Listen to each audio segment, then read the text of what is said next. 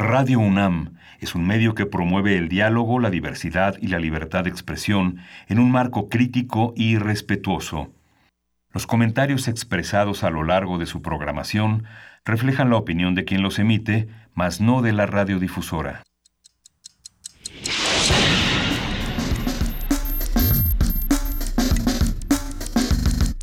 Primer movimiento. El mundo desde la universidad.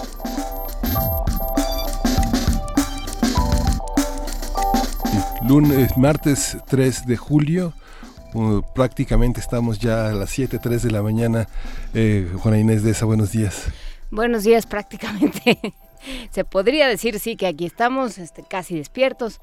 Muy buenos días, muy buenos días a todos los que nos escuchan. Muchísimas gracias por estar con nosotros en esta mañana de martes, eh, donde empiezan las vacaciones para algunos, por supuesto para nuestros amigos de TV UNAM, a quienes les mandamos un abrazo esperando que no lo escuchen y que estén dormidos o disfrutando de sus vacaciones. Eh, ya eh, una vez pasada la contienda, una vez eh, establecidos los resultados, hay un montón de datos. Miguel Ángel, veo que tienes una, una libreta de apuntes verdaderamente prolija frente a ti. Cuéntame. Sí, es que es que hay muchísimas eh, muchísimas noticias por un recorrido de múltiples mandatarios de América Latina, de Europa, dándole la este el reconocimiento a Andrés Manuel López Obrador que enfrentará, digamos, a partir de máximo el próximo 6 de septiembre y hasta el 30 de noviembre la transición, lo que se denomina el Fondo para la para la transición se le destinarán 150 millones para que su equipo de trabajo elabore el Plan Nacional de Desarrollo, para que elabore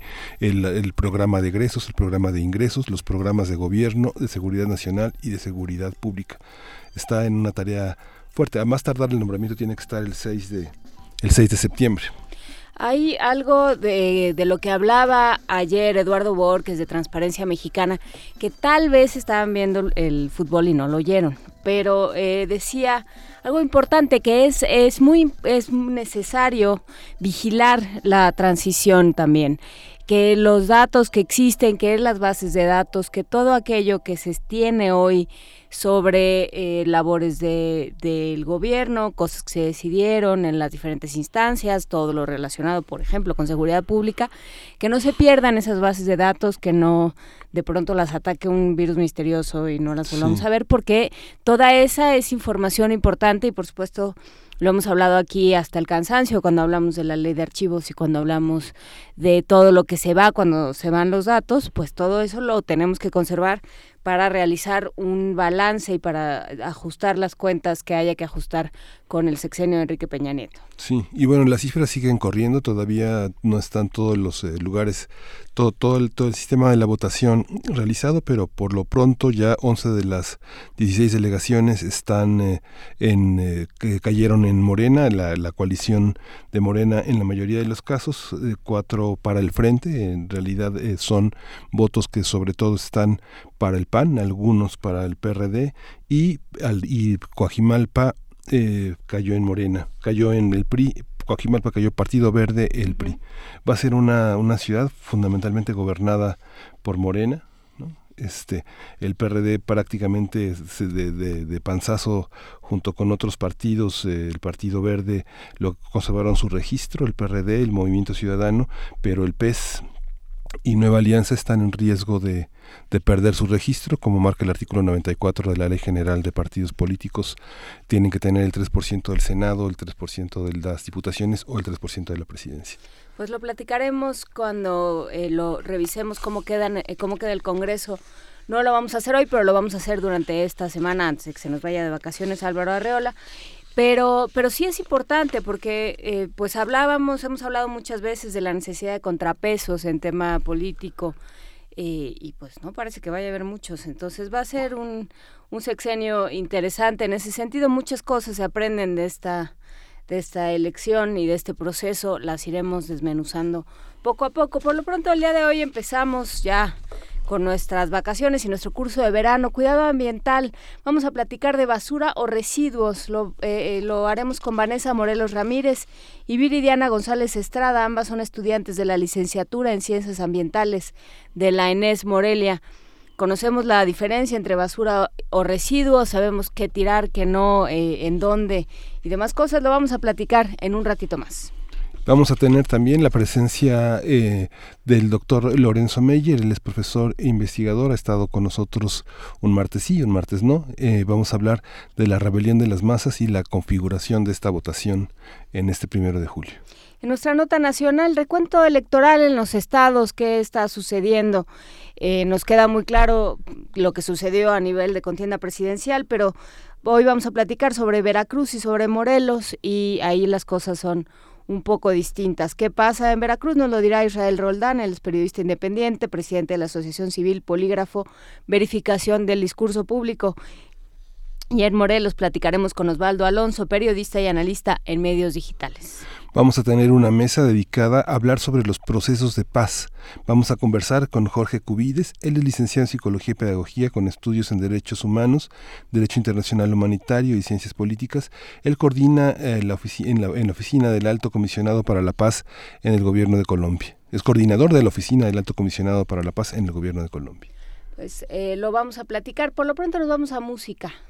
Nos vamos a música. Miguel Ángel, que la número 7, dicen. La número 7. Tenemos acá un, un, nutrido. Vamos a tener de Jorge Calleja, de la Escuela Nacional de Música, una edición de 2012 donde mis signos morfológicos, morfológicos de tu necrosis está interpretado por Natalia Pérez en el violonchelo y Carlos Almerón en el piano.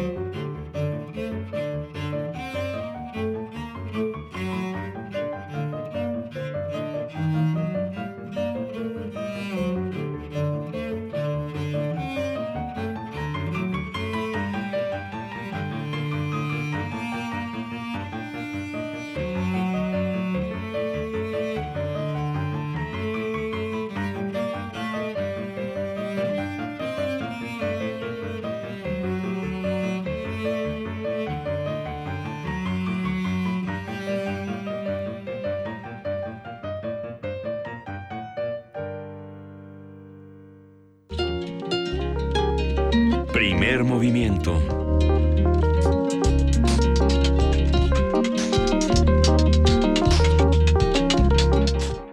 Estamos ya aquí en, en 2012 en este curso. En 2012 la producción mundial de basura fue de 1.300 millones de toneladas diarias y se estima que para el año 2025 esta cifra se duplique. En México la producción de basura aumentó 61% del 2003 al 2015, año en que se reportaron 53.1 millones de toneladas al día, es decir, 1.2 kilogramos diarios por persona. La basura hace referencia a los residuos que al revolverse provocan contaminación, enfermedades, pérdida de recursos naturales y es percibida como algo sin utilidad que debe eliminarse. Los, los residuos en comparación con la basura son artículos que pueden separarse, clasificarse y almacenarse de manera ordenada para después ser reaprovechados e integrados a nuevos ciclos productivos y naturales. A este proceso se le conoce como gestión integral de residuos sólidos. Los residuos sólidos son aquellos que se producen en las casas habitación, como consecuencia de la eliminación de los materiales utilizados en las actividades domésticas, y se dividen en inorgánicos y orgánicos. Los orgánicos son cualquier desecho de origen biológico, es decir, que alguna vez estuvo vivo o fue parte de un ser vivo, como hojas, ramas, cáscaras y residuos de la fabricación de alimentos en el hogar. Estos residuos pueden aprovecharse a través del compostaje, que es un proceso de reciclaje en donde los microorganismos, por medio de la fermentación, generan un producto estable que es útil para enriquecer los suelos y favorecer el establecimiento de la vegetación. La composta permite la reincorporación de la materia orgánica a su ciclo natural. Damos la bienvenida para platicar de todos estos temas en nuestra primera parte del curso de verano sobre cuidado ambiental a Vanessa Morelos Ramírez. Ella es estudiante de la licenciatura en Ciencias Ambientales en el área de Sociedad y Ambiente de la Enes Morelia de la UNAM. ¿Cómo estás, Vanessa? Buenos días. Hola, muy buenos días. Muchas gracias por invitarnos a su programa. Muchas gracias a ustedes. Y está aquí también Viridiana González Estrada. Ella es estudiante de la licenciatura en Ciencias Ambientales, pero en el área de manejo de sistemas socioecológicos de la ENES Morelia de la UNAM. Ahorita nos van a contar esta diferencia. ¿Cómo estás, Viridiana? Buen día. Hola, buenos días. Muchas gracias por invitarnos. A ver, eh, ¿por dónde empezamos? Eh, los residuos, los de todos los días en las casas. ¿Quién quiere empezar? Bueno, pues voy a empezar. Eh, como ya lo comentabas, este eh, la basura y los residuos, pues sí tienen esta diferencia en cómo los vemos, ¿no? La basura es algo que observamos y decimos, no, esto ya no me sirve. Sin embargo, el residuo es algo que tiene una mm, puede posteriormente ser reutilizado y también tiene una está sujeto a tratamiento y a una disposición final conforme a la ley este, la ley establece tres tipos de, residuos, los sólidos urbanos, los residuos peligrosos y los de manejo especial. De los que hoy les venimos a hablar son de los sólidos urbanos, de los cuales son este, generados por las actividades domésticas en nuestras casas, en restaurantes, y estos se subdividen en inorgánicos y orgánicos, como ya lo comentaban. Eh, nosotros ahorita nos vamos a enfocar en este, los, los, residuos orgánicos, los cuales este, pues son de origen biológico eh, y estos pueden ser aprovechados para la creación como una composta. Y bueno, el beneficio de una composta es que eh, lo podemos utilizar para el mejoramiento de los suelos, ¿no? Por ejemplo, si tenemos un suelo que es muy arenoso, como, un, como polvo, eh, puede ayudar a que el suelo sea más firme, mejorando también su estructura y así poder tener más humedad y obtener más nutrientes que equilibren el pH del suelo y así aumentar la actividad microbiana del mismo. El problema con la composta es que uno piensa que tiene que ser eh, pues eh, no sé, que tiene que vivir o en Milpalta o junto a una chinampa, o, sea, en un entorno, está muy asociado con un entorno más rural. Eh, es difícil pensar en una, en una unidad habitacional, pensar no solo en utilizarla, sino en, el, en, hacerla, ¿Dónde, dónde se conserva, pensando en muy, muy pequeña escala, pensando que que pues todos los días a lo mejor tienes cáscaras, tienes, eh, tienes residuos de café, este, a lo mejor cáscaras de huevo, o sea, una serie de, compuestos y de residuos orgánicos que querrías utilizar, pero cuando te hablan de la composta, te, imaginas que necesitas una parcela, ¿qué haces? Y, y, desde luego necesitas un espacio pues medio al aire libre donde los microorganismos puedan hacer su trabajo y no se estorben los animales humanos y los no humanos y los macroorganismos y los microorganismos. ¿Cómo entendemos la composta eh, viridiana en un ambiente más urbano? Y más pequeño. Claro, es justo el problema de las ciudades, ¿no? Que no tenemos espacios en donde podemos realizar este tipo de actividades de reciclaje o de gestión de residuos. Pero yo, yo soy de la ciudad y tengo mucho, bueno, un rato viviendo en Morelia, entonces un amigo igual está así sin espacio, pero él se las ideó y en una, en una hielera inclusive, él hace su composta. Entonces no es necesario tener un jardín hermoso, no es necesario tener un patio enorme, sino en la azotea, en el jardín, en un lugar en donde pueda estar, obviamente en al aire libre, porque se hace un proceso de fermentación que libera pues olores, pero esos olores pues no significa que, que la cosa esté mal, ¿no? Que el, sí son cosas que se están procesando y todo eso, pero cualquier espacio, una cubetita, una hielera, es suficiente para que los microorganismos hagan su trabajo y descompongan la materia orgánica. hay, hay, una, hay una dificultad, digamos, ¿cuánto, digamos, en una persona, en un departamento, en una casa, no sé, de dos, cuatro personas, eh, qué cantidad eh, de, basura se podría producir diario y cuáles serían los botes de basura más recomendables para evitar, digamos, en un carro de basura que pasa dos o tres veces a la semana, eh, ¿cuál es la cantidad que debe uno de tener de basura? ¿Hasta, ¿En qué momento agarra uno, cierra la bolsa o la coloca uno en el proceso de composta? Yo creo que eh, al momento de que nosotros dejamos de pensar en basura, empezamos a disminuir nuestro porcentaje de de producción de residuos. Yo cuando empecé a hacer composta, dejé de sacar el 50% de la basura que tiraba al, carrito, ¿no? Entonces, en una semana yo tiraba dos veces la basura. Después de hacer composta era una vez y era la mitad de la basura porque la mitad que era orgánica ya se iba directo a mi composta. Entonces, unos lo que se trata es de que se se composté la basura diario, pero hay gente que no puede hacerlo diario. Por ejemplo, yo no podía hacerlo diario, entonces lo hacía todos los fines de semana. Recolectaba aproximadamente dos bolsas de súper a la semana y ya eso era lo que composteaba. Entonces, es más que nada por cuestión de higiene, por, por cuestión de, de limpieza, si queremos verlo así, porque estamos como acostumbrados a decir, ay no, ya es, esto ya es basura, ya hay que sacarlo inmediatamente, pero no, al momento de que nosotros recolectamos uno o dos botecitos, los podemos separar y ahí se mantiene la basura hasta que tú ya puedes compostearlo. ¿Se cierran las bolsas? Se, se, conservan? ¿Se pone alguna capa de algo para que no...? Bueno, eh, vamos a hablarles de cómo hacer nuestra composta. Lo que necesitas, en primer, pues es un espacio. Un espacio en donde puedas tener tu composta. Una cubeta, una, una azotea, un jardín pequeño, un espacio. Lo segundo que se necesita es aire, algo muy vital para la composta. Para todo. Sí. Eh, nuestra composta no tiene que ser ni muy profunda ni muy ancha. Es aproximadamente, bueno, máximo 1.5 metros de ancho, de profundo o de alto, en caso de que sea la superficie. Se necesita agua. ¿Por qué? La composta siempre tiene que estar húmeda. No tiene que estar empapada, que se caiga de agua, pero tampoco debe estar seca porque entonces los microorganismos no pueden trabajar. Y algo muy importante es que nunca debemos usar para nuestra composta agua con cloro, porque el cloro mata a todos los microorganismos que están trabajando. Lo que necesitamos también es tierra, cualquier tipo de tierra.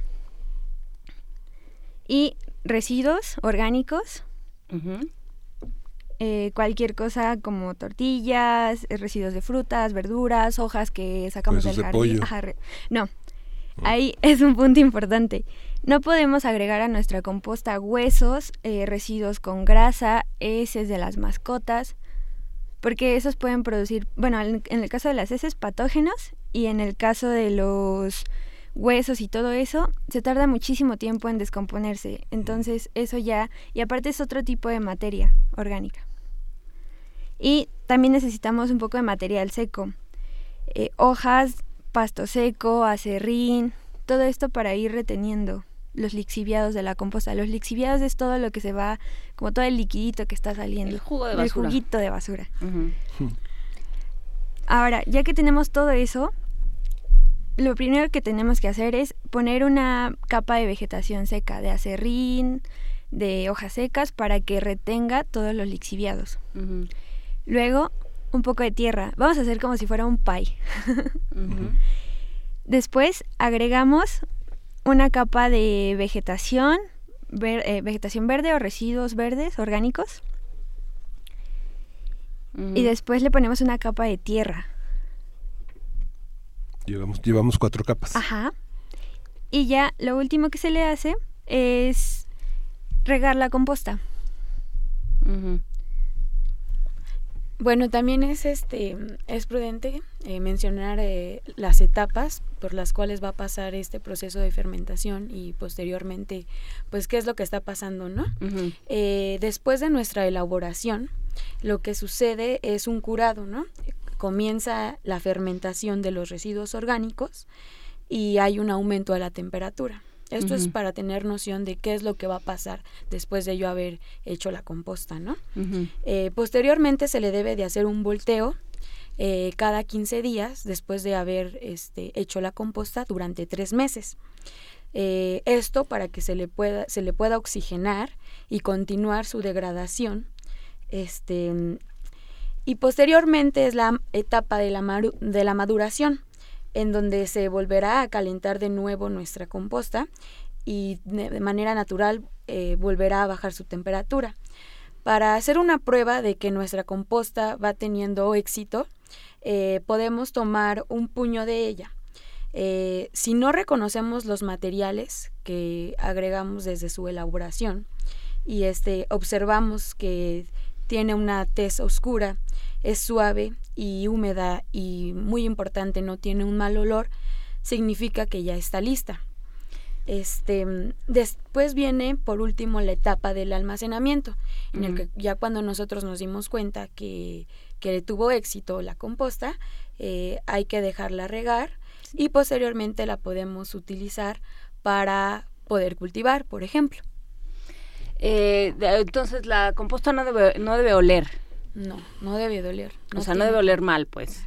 Todo huele, pero que no, no debe, o sea, no, no debe ser un, una cosa que entres a una casa pensando en, el departamento de 42 metros cuadrados. O sea, que entres y, te llegue el olor de la composta. No. no. Tiene que ser suave, dúctil en la, en la, en la mano y, y, los materiales que colocamos irreconocibles. Sí. De hecho, para que nuestra composta se haga más rápido, se recomienda voltearla, pero voltearla aproximadamente cada 15 días. ¿Pero voltearla completa? O sea, estas cuatro capas, de voltearlas al revés. De la capa de la tierra, o sea, a partir de la capa de la tierra, la volteas. Mm.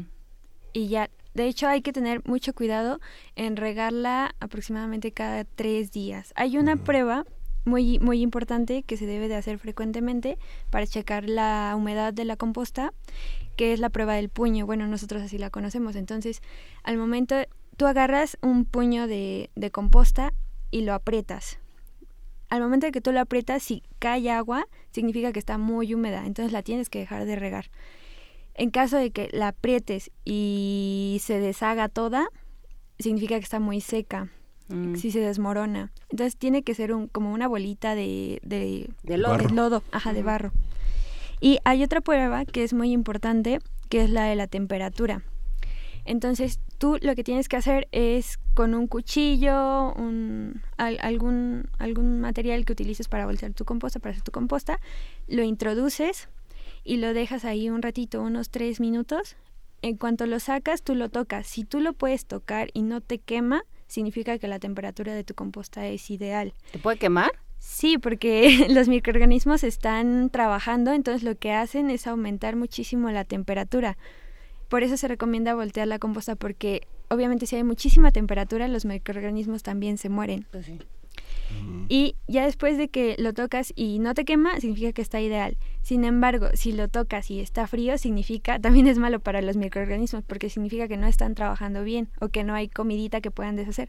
Entonces lo que se recomienda ahí es seguir echando más, más residuos para que ellos comiencen a trabajar. Eh, nos dice Ike Tecuani, acá, supongo que en su casa, composteamos sin agua y no sale tanto, no sale, no salen lixiviados, evidentemente. ¿Se puede eh, hacer la composta sin agua? O, sea, también es que los residuos van, van soltando algún líquido, ¿no? Claro. Hay diferentes tipos de composta. Nosotros quisimos traer esta composta en especial porque es una composta que no necesita tanto cuidado que no necesita tanto esfuerzo y que no necesita también tantos materiales. Entonces hay, hay muchísimos tipos de composta, está el bokashi, eh, la lombricomposta, que, que requieren otro tipo de cuidados. Eh, vamos a una cápsula que no sé bien a bien de qué es, pero debe estar maravillosa. Hay, eh, Biblioteca Digital de la Medicina Tradicional Mexicana, Pericón, de nuestra serie de, de la Biblioteca de la medicina tradicional. Vamos a escucharla y regresamos a que nos expliquen una vez que tengamos la composta qué hacemos con ella.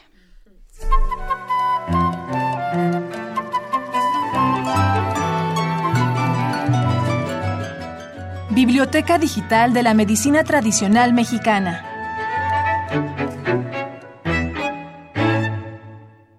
La medicina tradicional mexicana, como toda institución social, ha cambiado en el curso de los siglos, interactuando con otros modelos terapéuticos para conformar lo que llamamos el sistema real de salud de millones de mexicanos del siglo XXI.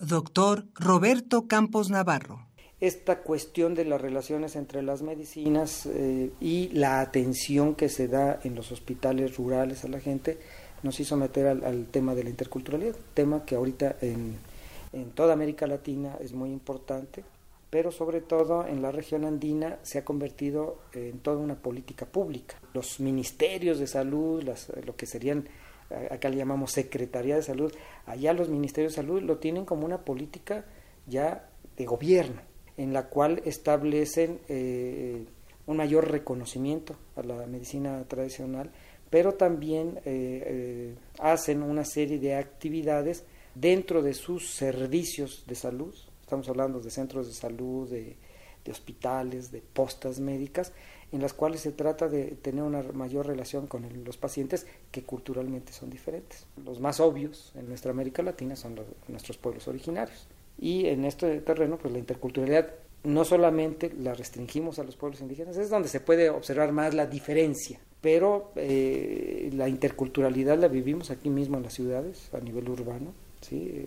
de tal manera que eh, puedo aseverar, eh, después de haber sido médico del Seguro Social, de que yo tenía pacientes que llegaban precisamente con sus amuletos contra el mal de ojo o que me platicaban de sus problemas relacionados con el empacho o con el susto pero sobre todo tomar en cuenta que la gente platica de estos temas cuando tiene confianza en el médico, porque la mayoría de nuestros colegas, puesto que no nos enseñaron nada en la Facultad de Medicina, suelen negarlo, suelen despreciarlo, pensar que son tonterías, que son supersticiones y que hay que eh, arrumbarlas, tirarlas, eh, extirparlas de tal manera que nuestra posición es una posición que ha cambiado. Lo que nosotros opinamos es de que debemos de trabajar más en ello, en esta medicina tradicional, hacerlo de manera sistematizada, a, profundidad. Y desterrar esta primera forma que tenemos los médicos de prejuicio, de prenoción, de que esas son tonterías de la gente. No son ninguna tontería, es un saber que se ha transmitido de generación a generación durante siglos. Estamos ante una medicina muy importante, estamos ante una serie de enfermedades, algunas propias de América, otras traídas desde de Europa, de África, del Oriente, que tienen toda una historicidad y, dan explicación a muchas de las actividades que hacen nuestras madres y, y nuestras curanderas y nuestros curanderos. Roberto Campos Navarro es doctor en antropología médica además de ser profesor universitario e investigador del Departamento de Historia y Filosofía de la Medicina de la UNAM.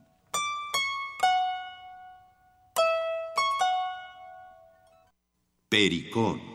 Tagetes lucida caf compositae. Biblioteca Digital de la Medicina Tradicional Mexicana. Pericón. El uso medicinal más frecuente de esta planta es en trastornos digestivos principalmente para dolores de estómago. También se emplea en cólico estomacal, diarrea, disentería, empacho, tifoidea y vómito. Asimismo, se recomienda en desórdenes ginecológicos como cólicos menstruales, dismenorrea y cuando hay menstruación lechosa o blanca para expeler el flujo en baños de señora y para poder tener hijos. Se prescribe para dolores en general, tales como los de espalda, de abdomen, cerebro, cuerpo, huesos, muelas, rabadilla, riñones, dolores internos y de aire, producidos por un cambio brusco de temperatura, enfriamiento localizado en cintura, oídos, cabeza y pecho, dolor y tos de naturaleza reumática, al igual que para cólicos abdominales y cólico de hombres. Además, es útil en problemas de reumatismo, inflamación, varices, nubes en los ojos, insomnio, resfriado, asma y en menor proporción para el susto y aire. En el tratamiento de estos padecimientos se emplea en general toda la planta, en cocimiento por vía oral y para algunas molestias gástricas y diarrea se mezcla con ruda, hinojo y clavo.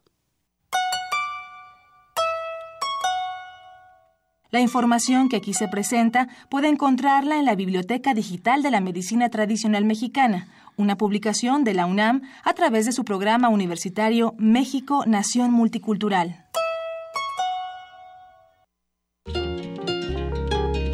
Primer movimiento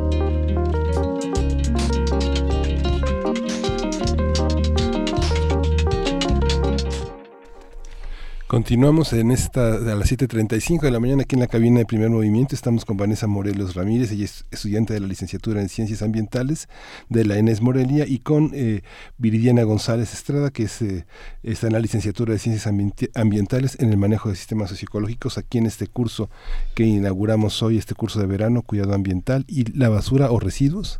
Seguimos con los residuos creando composta.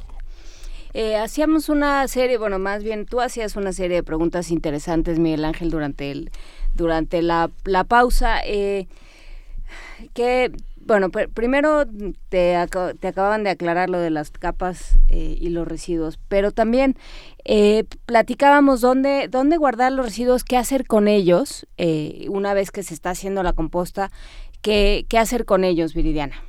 Lo ideal es que una vez que tengamos nuestros residuos eh, se composteen, justamente para evitar estos olores de degradación, de descomposición. Pero también se pueden mantener los residuos un, hasta el fin de semana siguiente, ¿no? Entonces, mientras nosotros seamos constantes en que nuestros residuos orgánicos se van a ir a la composta y los otros residuos se van a ir a, a las disposiciones que tenemos en casa, no vamos a tener basura y tampoco vamos a tener tantos contaminantes. Y que una vez que tengamos la composta, Vanessa, ¿qué hacemos? Pues una vez que tenemos la composta, eh, lo que podemos hacer es utilizarla para cultivar. O sea, generalmente esa tierra fértil este, trae, es rica en nutrientes y posteriormente mañana la cápsula que hablaremos será sobre huertos y ahí vincularemos un poco sobre cómo se puede utilizar esta composta eh, para un huerto, ¿no? En nuestras casas. Nos dice Rosario Martínez un video tutorial porque yo intenté hacerla y se me apestó. ¿Cómo, dónde, dónde podemos tener más información? Eh, nosotros tenemos un proyecto escolar en, en, la Inés Morelia, en donde se compostean todos los residuos orgánicos de las tres cafeterías del campus y se llama Proyecto PUMUS, P-H-U-M-U-S. Ahí en la página de Facebook podemos contestar sus dudas, sus preguntas y tenemos más información sobre la composta.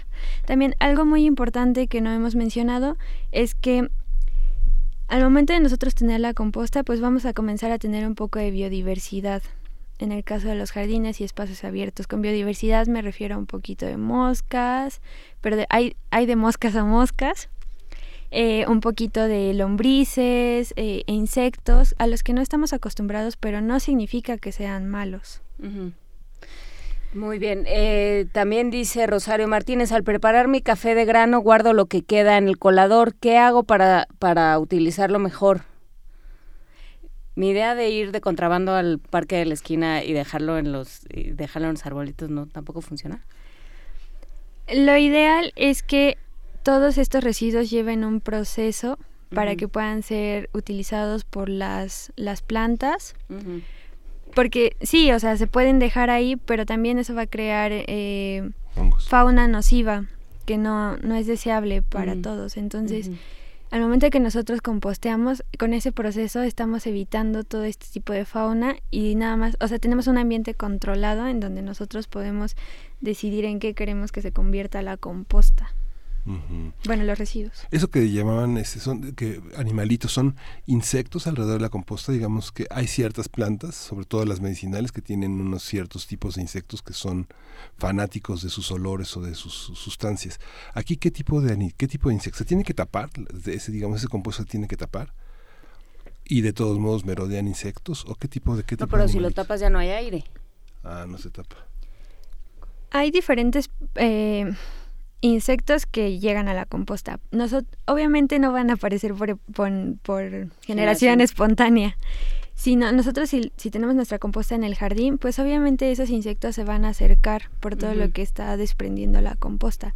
Pero si nosotros lo tenemos en casa tapadito, pues no va a haber insectos. Bueno, pero ¿tú se tapa o no se tapa? Puedes taparlo para evitar el desprendimiento de, de olor y también puedes no taparlo y dejarlo al aire libre y no pasa nada. Es igualmente efectivo. Sí. Ah, es que yo pensé que lo tienes que tener destapado para que tuviera más oxígeno. Al momento de que nosotros lo volteamos, ahí se oxigena. Eh, cuenta también, sí, este, y que Tecuani contándonos de su, de su fórmula de hacer composta.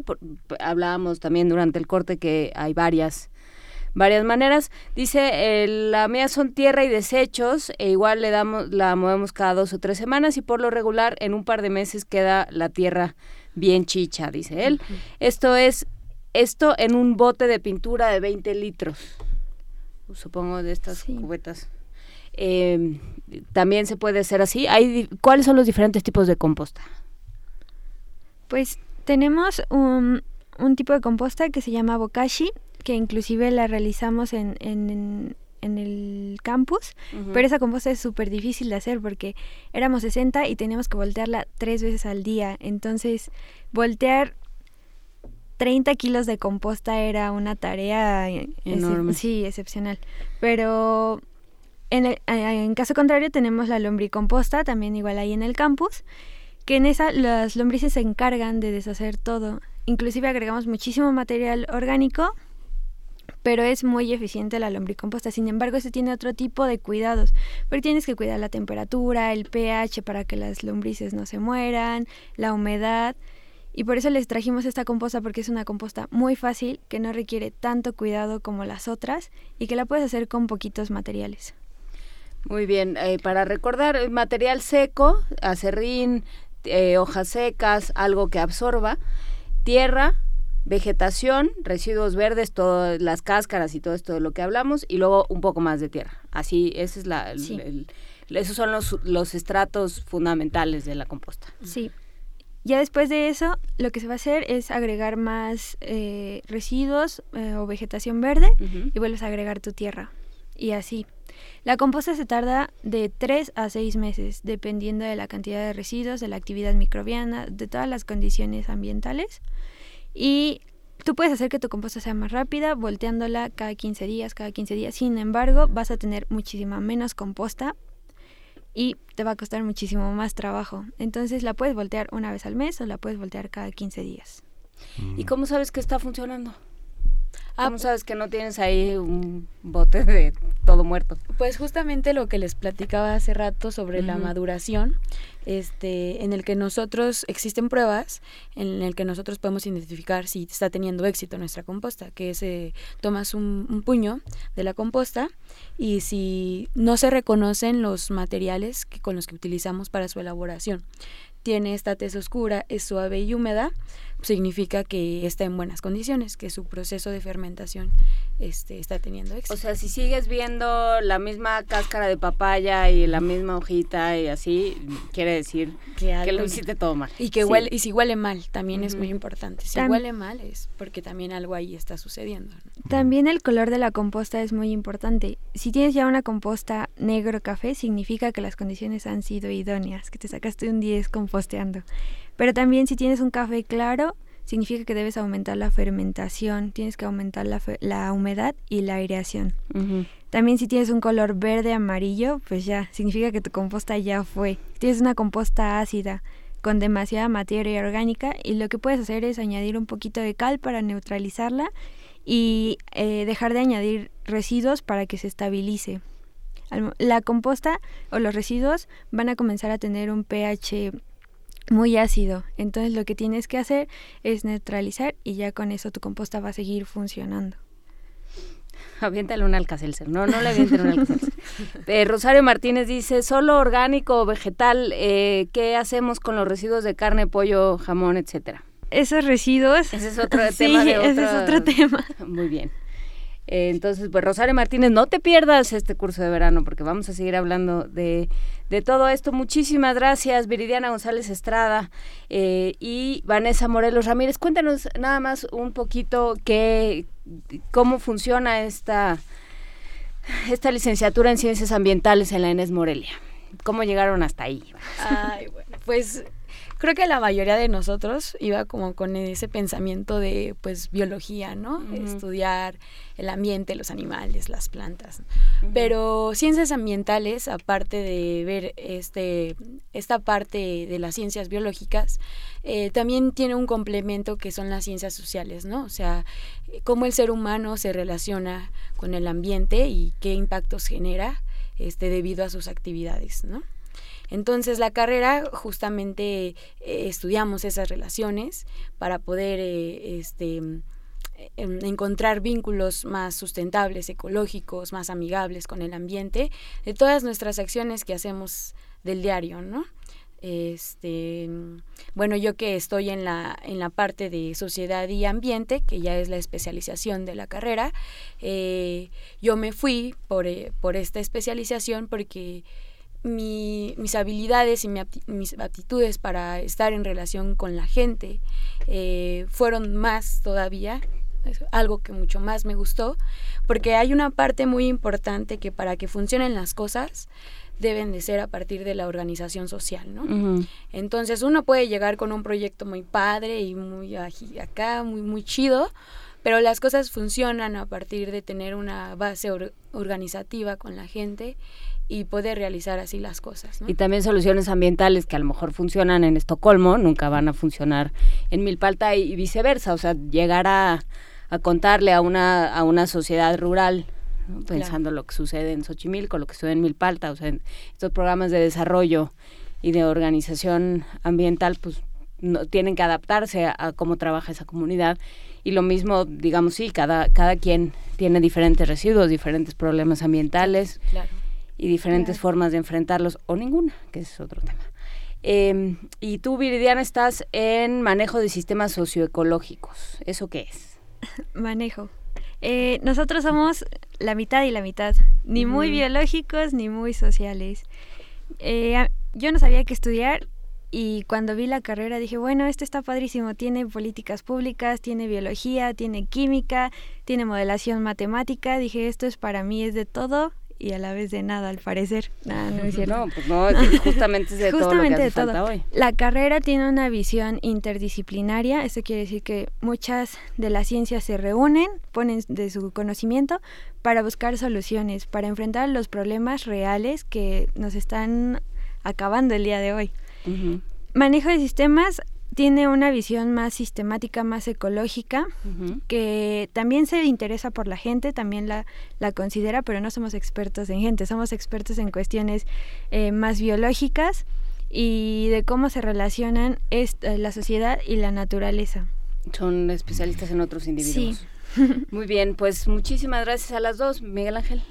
Tenemos música, tenemos este proyecto de música electrónica de estas bandas elásticas de los hermanos Sotomayor y vamos a escuchar Cielo. Muchas gracias.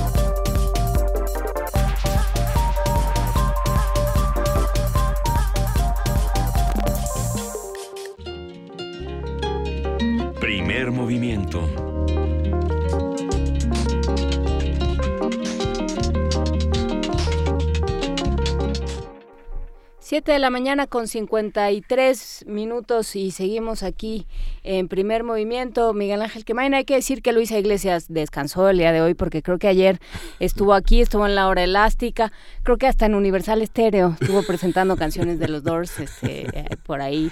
Y hasta creo que narró el Mundial, bueno, hizo de todo Luisa Iglesias, entonces el día de hoy se quedó colapsada en, en, su casa, esperamos que descansando, le mandamos un gran abrazo y también esperamos que no nos esté oyendo, que descanse, querida Luisa.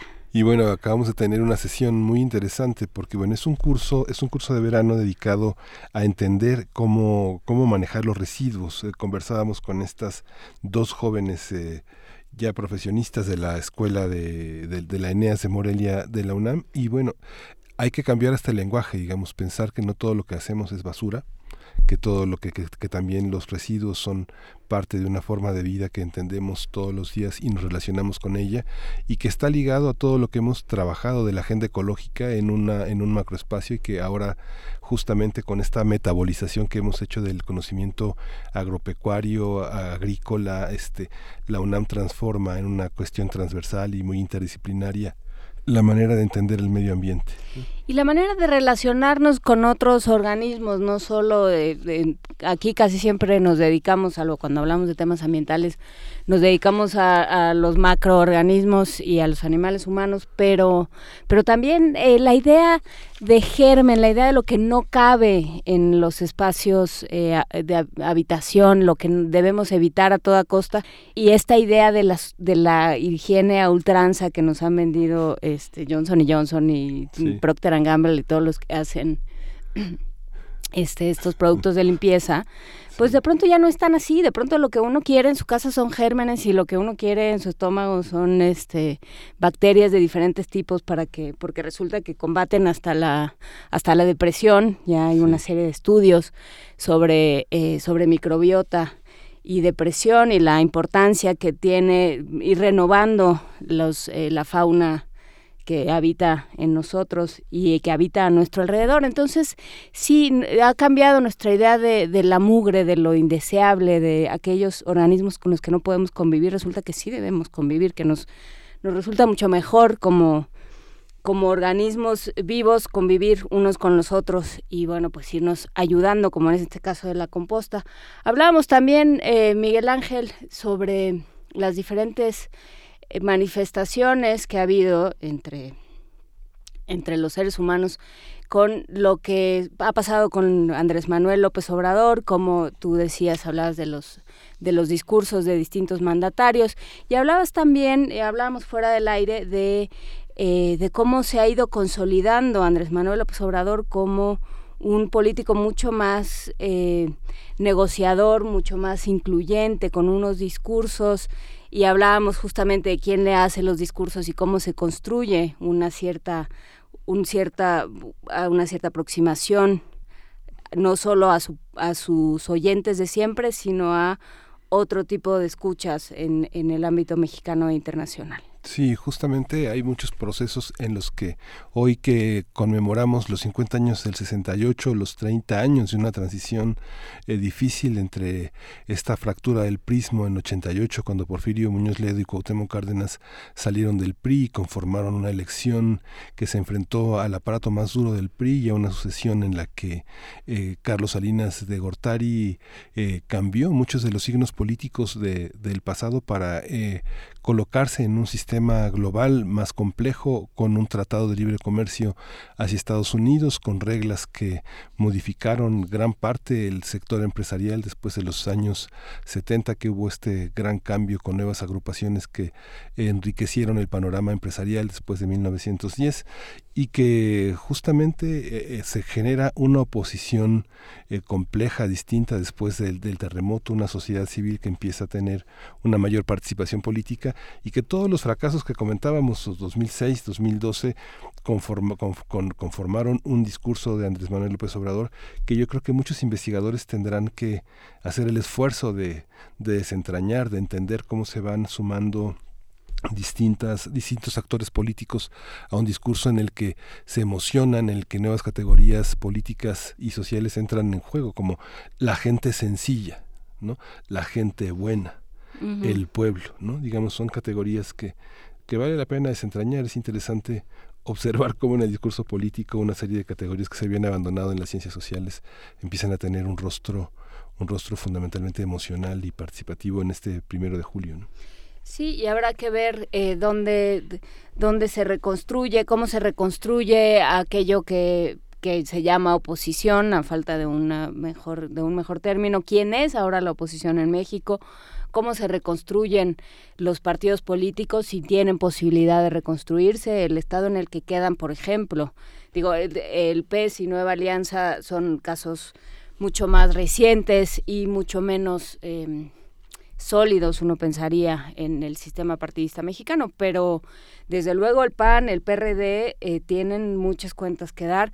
El PRI supongo que ya estará, ya, ya debe de tener un tiempo recomponiéndose y poniéndose de acuerdo y ya deben estar pasando cosas ahí en Insurgentes Norte. Pero por lo pronto ya nos vamos a la segunda hora de primer movimiento. Recuerden que de aquí a que terminen las vacaciones de la UNAM, esto es el 23 de julio, no vamos a estar en TV UNAM lo cual nos permite venir hechos una facha y francamente pasárnosla muy bien, pero si nos quiere ver por TV una mejor escúchenos por el 96.1 de FM, 860 de AM y por www.radio.unam.mx y aquí nos vemos, aquí más bien, aquí no nos vemos, pero nos escuchamos la próxima hora. Primer movimiento. Hacemos comunidad.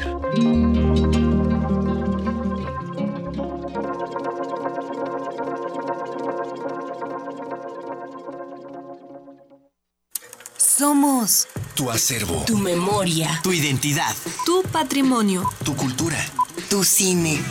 Somos la Filmoteca UNAM. Para cinéfilos y público en general, preservamos y difundimos los materiales fílmicos de la memoria histórica del país. Tenemos laboratorios, banco de imagen, centro de documentación, sala de exposiciones tienda, librería y salas de cine. Visítanos en el Centro Cultural Universitario, el Cinematógrafo del Chopo y Casa del Lago. O accede desde tu computadora a nuestro cine en línea y museo virtual. Estamos en Facebook, Twitter e Instagram. Filmoteca UNAM. Reconocimiento UNESCO Memoria del Mundo 2017. ¿De qué color eres?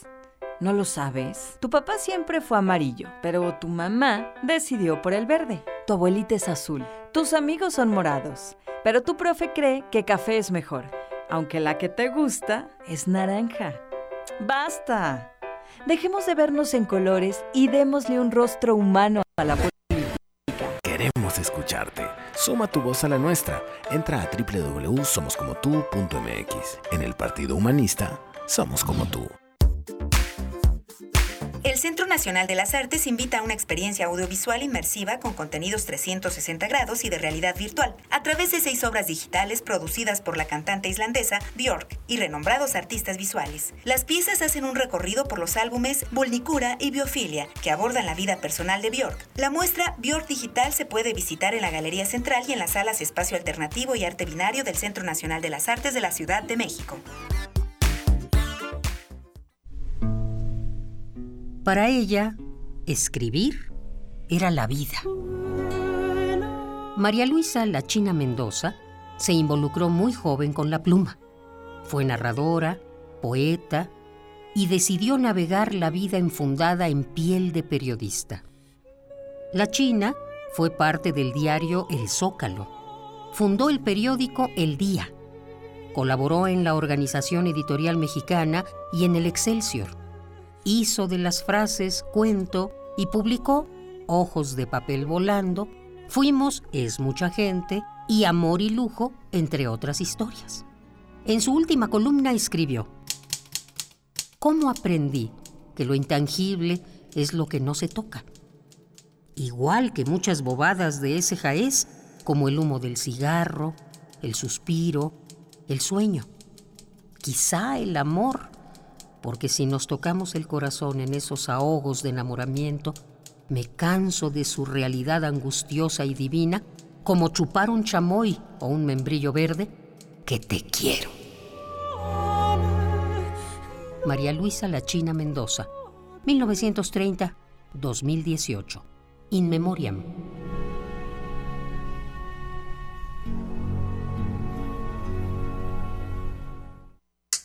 Hola, ¿qué tal? Hola, hola, hola, hola, hola, ¿qué tal?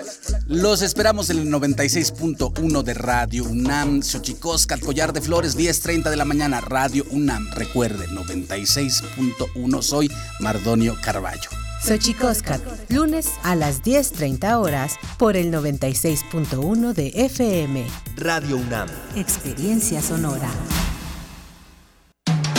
Búscanos en redes sociales, en Facebook como Primer Movimiento UNAM y en Twitter como P Movimiento o escríbenos un correo a primermovimientounam@gmail.com. Hagamos comunidad. Son las 8 de la mañana con 3 minutos eh, en este martes 3 de julio. Si es usted el doctor Lorenzo Meyer, por favor cuelgue su teléfono. Si no es usted el doctor Lorenzo Meyer, también cuelgue y escúchenos. Este, porque francamente, ¿qué hace hablando por teléfono a estas horas? ¿Con quién habla a estas horas tan temprano? Ay, Miguel Ángel. Está organizándola. Este. Pues sí, pero que cuelgue porque, porque le acabamos de hablar y se ve que dejó descolgado.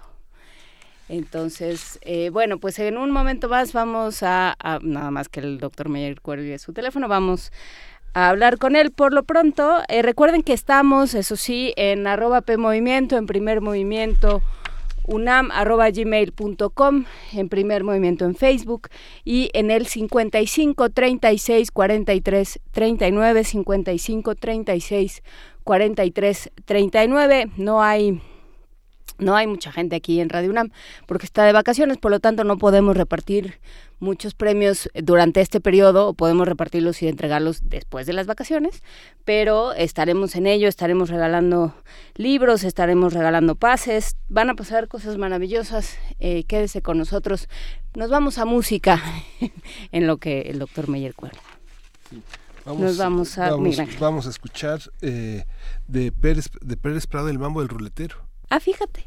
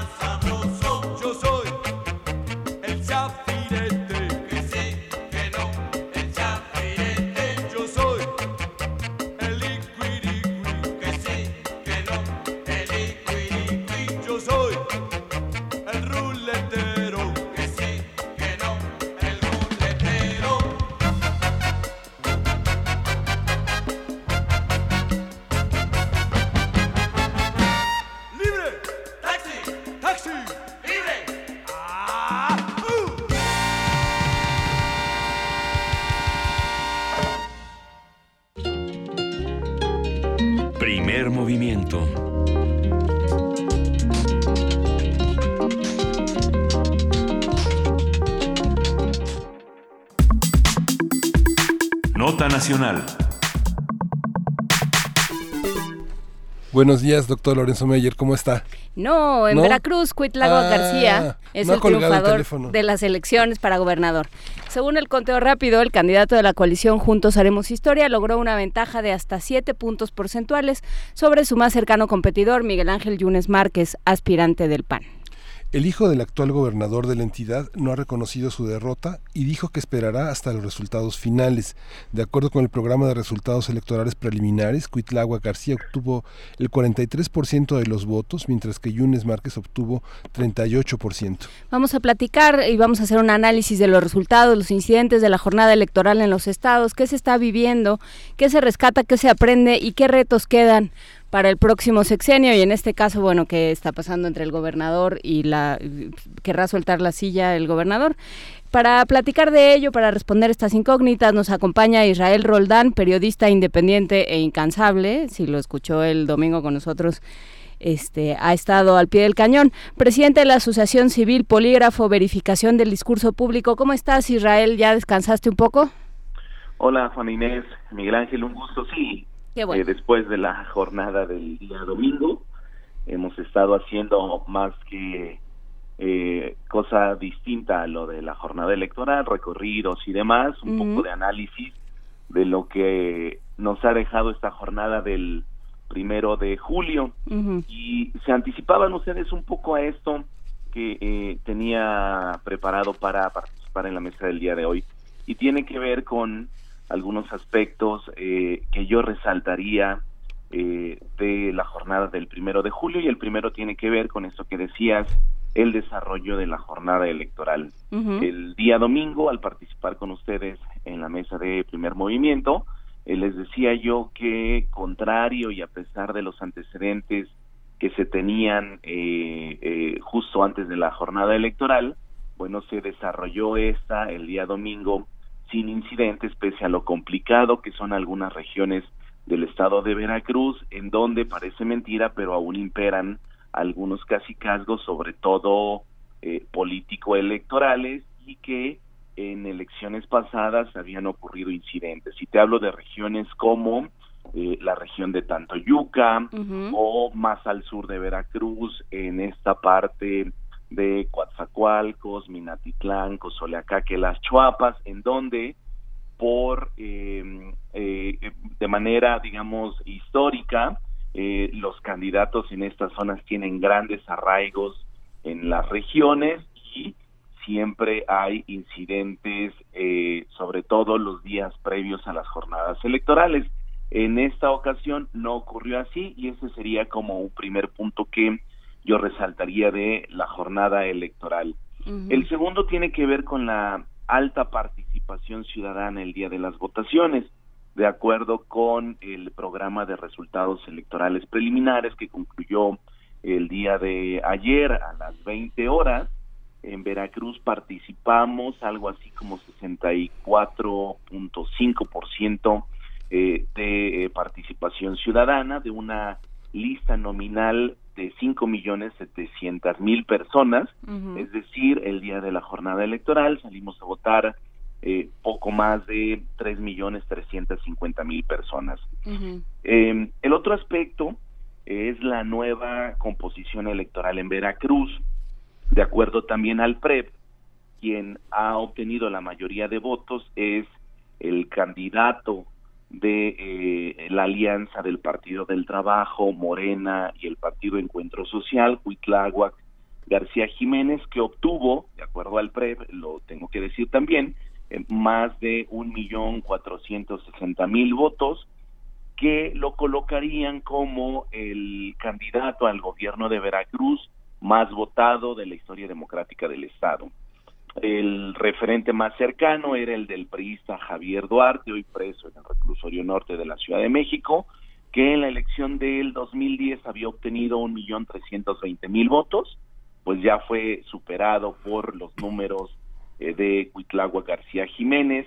Su más cercano competidor en la elección del pasado domingo fue Miguel Ángel Yunes Márquez, candidato de la coalición por Veracruz al frente, integrada por el PAN, el PRD y el Movimiento Ciudadano, que apenas obtuvo un millón doscientos ochenta y cinco mil votos. Yunes Márquez, hijo del actual candidato a gobernador, del que se creía por todo el aparato eh, político gubernamental que giró en torno a su candidatura, podría haber obtenido eh, la gubernatura de Veracruz. La nueva composición electoral eh, llama la atención porque ha borrado del mapa electoral al Partido Revolucionario Institucional que en elecciones pasadas obtenía carro completo, como decían los mismos priistas. Pues en esta ocasión, de las 20 diputaciones federales que se disputaban, no obtuvo ninguna, y de las 30 diputaciones locales que también se disputaron el día domingo, pues no ha obtenido ninguna. La mayoría ha sido para eh, el partido Morena y el resto, esas pocas que han quedado, han sido para el partido Acción Nacional. Lo mismo en el Senado, de las tres posiciones que eh, se reparten en Veracruz para senadores, las dos de mayoría han sido para Morena y la tercera por minoría ha sido para el candidato del PAN, Julen Rementería, que, eh, como recordarán, ustedes lo han tenido en el foco nacional, Julen Rementería fue el secretario de Infraestructura y Obras Públicas en el gobierno de Yunes y en las semanas recientes fue exhibido eh, por haber entregado contratos al eh, contratos de obra pública al dirigente estatal del PAN, José de Jesús Mancha Larcón, y a su familia. Eh, así un poco lo que habría que destacar de la jornada del domingo pasado, además de este sentido poco democrático del gobernador Miguel Ángel Yunes Linares, que el día de ayer, después de la jornada electoral, ha salido en un videomensaje grabado, divulgado en sus redes sociales, en donde, a pesar de la diferencia de votos obtenida por el candidato de Morena eh, y el de Miguel Ángel Yunes Márquez, su hijo no ha reconocido el triunfo como ha ocurrido en otros escenarios, el nacional en particular. Acá ha dicho que en el momento legal oportuno, y cito tal cual sus palabras, en el momento legal oportuno, habrá de reconocer eh, los resultados electorales y en el momento legal oportuno, también lo ha dicho así, eh, habrá de iniciar el proceso de entrega-recepción. Ha aprovechado su videomensaje para felicitar a los ciudadanos de Veracruz por la eh, copiosa participación electoral y a los ciudadanos que han participado en la organización de las elecciones, aquellos que eh, participaron como funcionarios de casilla, pero hasta ahí el mensaje del gobernador en un claro, digámoslo así, eh, reducido sentido democrático de la fiesta electoral vivida el domingo pasado en Veracruz. O sea, él no se ha alineado, digamos, con esta tendencia tanto de, que, que, que, bueno, pues evidentemente se marcó a las 8 de la noche del domingo, para sorpresa de todos, con el, candidato del PRI eh, primero y, seguido muy, muy de cerca por el del PAN y, de, y del PRD, diciendo perdí y ni modo, ¿no? Eh, las tendencias no me favorecen y hasta luego fue un, fue un placer. El, eh, Yunes, el gobernador Yunes no se apega a esto y se aferra a todavía no se sabe y y me, y me niego, digamos, como a, legitimar los resultados dándoles el espaldarazo. Así es, él se ha mantenido al margen de esto que hemos eh, visto a nivel nacional y como en otras ocasiones, en su mensaje, en su speech, lo que él ha, digamos que, mm, eh, destacado ha sido eh, una celebración que mm, desde el punto de vista de opinadores y analistas está alejada de lo real, que tiene que ver con eh, el desarrollo de una jornada electoral eh, que, sí, que, que, ha sido lo, lo que ha sido justamente porque el gobierno de Veracruz, lo ha dicho el gobernador, no intervino en la elección cuando en las semanas previas a la jornada electoral lo que eh, se vio por revelaciones periodísticas fue justamente la intervención del gobierno del estado eh, a favor de uno de los candidatos y uno de los partidos políticos, el PAN y su hijo Miguel Ángel Yunes Márquez, con el apoyo de eh, los programas asistenciales. El programa Veracruz comienza contigo, eh, que es el de combate a la pobreza, estuvo entregando despensas en los días previos a la jornada electoral con tintes políticos. Es el elemento que ha introducido el gobernador Miguel Ángel Yunes en su discurso del día de ayer, además de destacar que a diferencia de procesos electorales pasados en donde el PRI y Javier Duarte beneficiaban a sus candidatos, ahora no ha ocurrido, pero de eso a reconocer los resultados que no le favorecen ni a su partido ni a su hijo, ¿no? El abanderado de este partido, pues no, no ha habido nada en estos mensajes. Es muy impresionante cómo, por ejemplo, perdieron, de este, cómo, cómo ganaron en Perote, ¿no? Es así como una, una especie como de afrenta, ganaron por, dos mil, este, por, poco más de dos mil votos, pero el resto del, del estado, los este, estados como eh, municipios como Poza Rica, como Papantla, como Coatzacoalcos, como Minatitlán, que son como siempre habían sido como votos corporativos, el partido, la, coalición eh, Juntos Haremos Historia ganó de una manera muy fuerte, ¿no? Casi municipios petroleros, Israel, ¿cómo, ¿cómo lees tú desde, desde ahí, a ras de, piso, cómo, cómo lees tú estos resultados? Eh, te, te, voy, a, voy a retomar un dato para dar un poco de contexto a quienes nos escuchan. Em, y justamente por eso llaman los resultados, llaman la atención los resultados electorales en estos eh, distritos, en estos municipios en los que Miguel Ángel hace referencia. Eh, para obtener eh, mejores resultados, la Alianza por Veracruz al Frente, integrada por estos partidos, entre ellos el PAN, PRD y Movimiento Ciudadano, lo que hizo fue rodearse de personajes innombrables. Por ejemplo, Miguel Ángel hablaba de municipios petroleros y me voy al caso del sur de Veracruz. En los gobiernos pasados, uno de los personajes muy cercanos a Javier Duarte, a Fidel Herrera, fue, por ejemplo, Renato Tronco, un tipo con mucho arraigo, señalado de casicazgos en las Chuapas y con mucha influencia en estos municipios petroleros, Coatzacoalcos, Minatitlán, Anchitalco, Soleacaque. Bueno, pues a pesar del arraigo de estos personajes, eh, el PAN no logró eh, ni siquiera competirle al partido Movimiento Regeneración Nacional. Es decir, fue desplazado de estos municipios en los que se había incluso para poder tener mejores resultados, pues se tuvo que rodear de estos personajes, eh, digamos, lo impresentables, ¿no?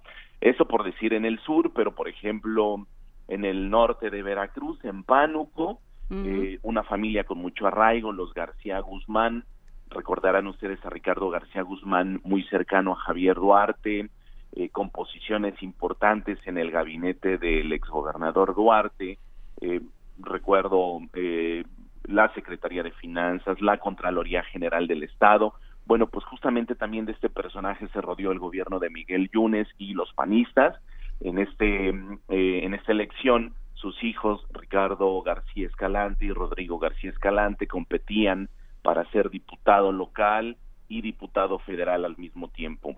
Pues estos municipios también los ha perdido el Partido Acción Nacional y es por eso que ocurre esta nueva configuración también de lo que veremos en la siguiente legislatura local, ¿no? Eh, una mayoría de Morena eh, que, bueno, anticipa que al menos eh, las, las nuevas configuraciones, ahí decisiones político-electorales vayan modificándose, ¿no? El, después del resultado, lo que se asomaba en la palestra, en el foco local, era la permanencia de algunas figuras yunistas que en este momento están desempeñando roles y, de, y, de, manera muy cuestionable, por ejemplo, la permanencia del fiscal general de Veracruz, Jorge Winkler, mm, que ha sido, ustedes lo saben, eh, reprobado por los colectivos de eh, búsqueda de personas desaparecidas. Bueno, pues con esta nueva conformación del Congreso local, lo que han dicho los diputados locales electos y el propio gobernador eh, virtual electo, Cuitlago García Jiménez, digo virtual porque se tendrá que esperar toda la formalidad para que el OPLE de Veracruz entregue la constancia de mayoría, que esto ocurriría el próximo domingo, una vez concluidos los cómputos distritales. Bueno, ellos han dicho ya que el desempeño y la figura de Jorge Winkler se revisarán para evaluarlo y a partir de esto decidir la permanencia o continuación de un personaje muy vinculado a la familia Yunes Márquez. Que ahí hay un tema eh, interesante que habrá que revisar, no solo en Veracruz, sino en el resto de los estados. Eh, ahorita que hacías eh, referencia a las familias, a los apellidos, a los grupos.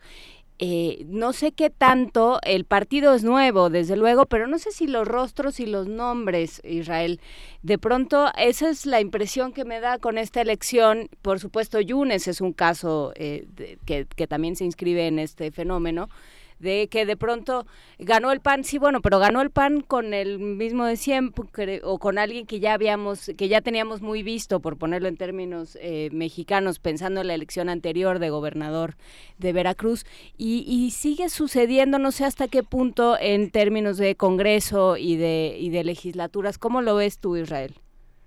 Mira, la impresión que yo tengo con los abanderados de Morena, es que en su mayoría son caras nuevas.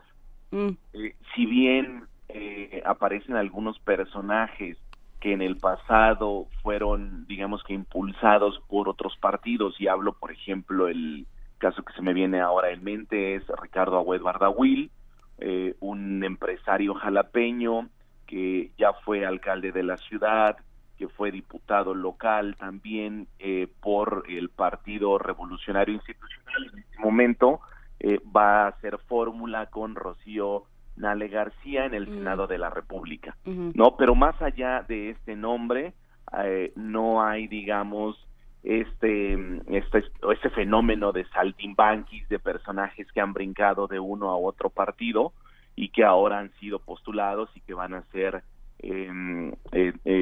parte de las estructuras del poder legislativo. Bueno, por ahí se me escapaba otra persona, Ana Miriam Ferráez, que en el pasado, y en el pasado te estoy hablando de 2017 y 2016, concursó para tener cargos públicos por el Partido Acción Nacional y en este momento ha obtenido una diputación local por Morena.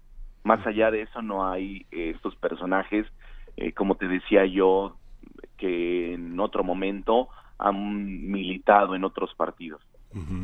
¿Cómo ves la, la, la, la, parte de la Universidad Veracruzana? Digamos, si pensamos que prácticamente, bueno, la presencia de Agüed en, en, la alcaldía fue fundamental y arrasaron en Jalapa, pero no así en, no así en Veracruz, ¿no? donde deben de tener confianza en que tal vez el Estado todavía puedan recoger algunos votos para, para salir a declararse perdedores en el, caso de Yunes, de los dos Yunes, pero esta, esta parte de la universidad, ¿qué tan castigada fue la universidad? ¿Qué tanto el voto joven ha, tenido una franca eh, actitud decisiva en, el caso de Jalapa, porque vemos los municipios más pobres fueron municipios que sí fueron, eh, de, que, está, que están en poder de ellos, de, de los Yunes, ¿no?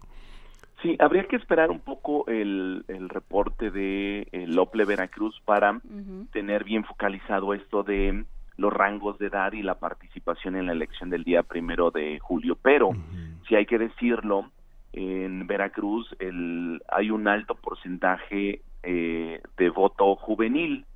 Y, eh, como bien lo has dicho, Miguel Ángel, la Universidad Veracruzana fue sumamente castigada en el bienio que está avanzando con Miguel Ángel Yunes Linares, quien hay que decirlo, se había comprometido a resarcir los daños eh, financieros que habían provocado los gobiernos pasados, eh, concretamente el de Javier Duarte de Ochoa, que traía un pasivo arrastrando superior a los eh, dos mil millones de pesos con la Universidad Veracruzana, que esto se había visto traducido en, pues, no avanzar en cuestión de infraestructura, equipamiento, mobiliario, laboratorios y todo esto. Bueno, pues el gobierno de Miguel Ángel Yunes Linares, una de las promesas de campaña que lo impulsaron, porque en ese momento, 2016, había reclamos muy fuertes y masivos de la comunidad universitaria, bueno, pues justamente no se cumplió, pero además de eso, lo que se ha visto por el estilo de gobierno de Miguel Ángel Yunes Linares ha sido una voz callada también, vale decirlo, de la Rectoría de la Universidad de Veracruzana, que de pasar a estos reclamos grandes y masivos y convocatorias grandes para hacer protestas públicas frente a Palacio de Gobierno, con Javier Duarte, no ocurrió con Miguel Ángel Yunes Linares. Y creo también, aunque repito, habría que esperar los números de la participación juvenil en la elección del domingo, el voto de los jóvenes también eh, tuvo sus repercusiones en este resultado electoral. Sí, es que la Universidad eh, Veracruzana estaba, era de las mejores ranqueadas de Latinoamérica, una de las más sobresalientes, y en esos 12 años cayó de una manera estrepitosa, ¿no?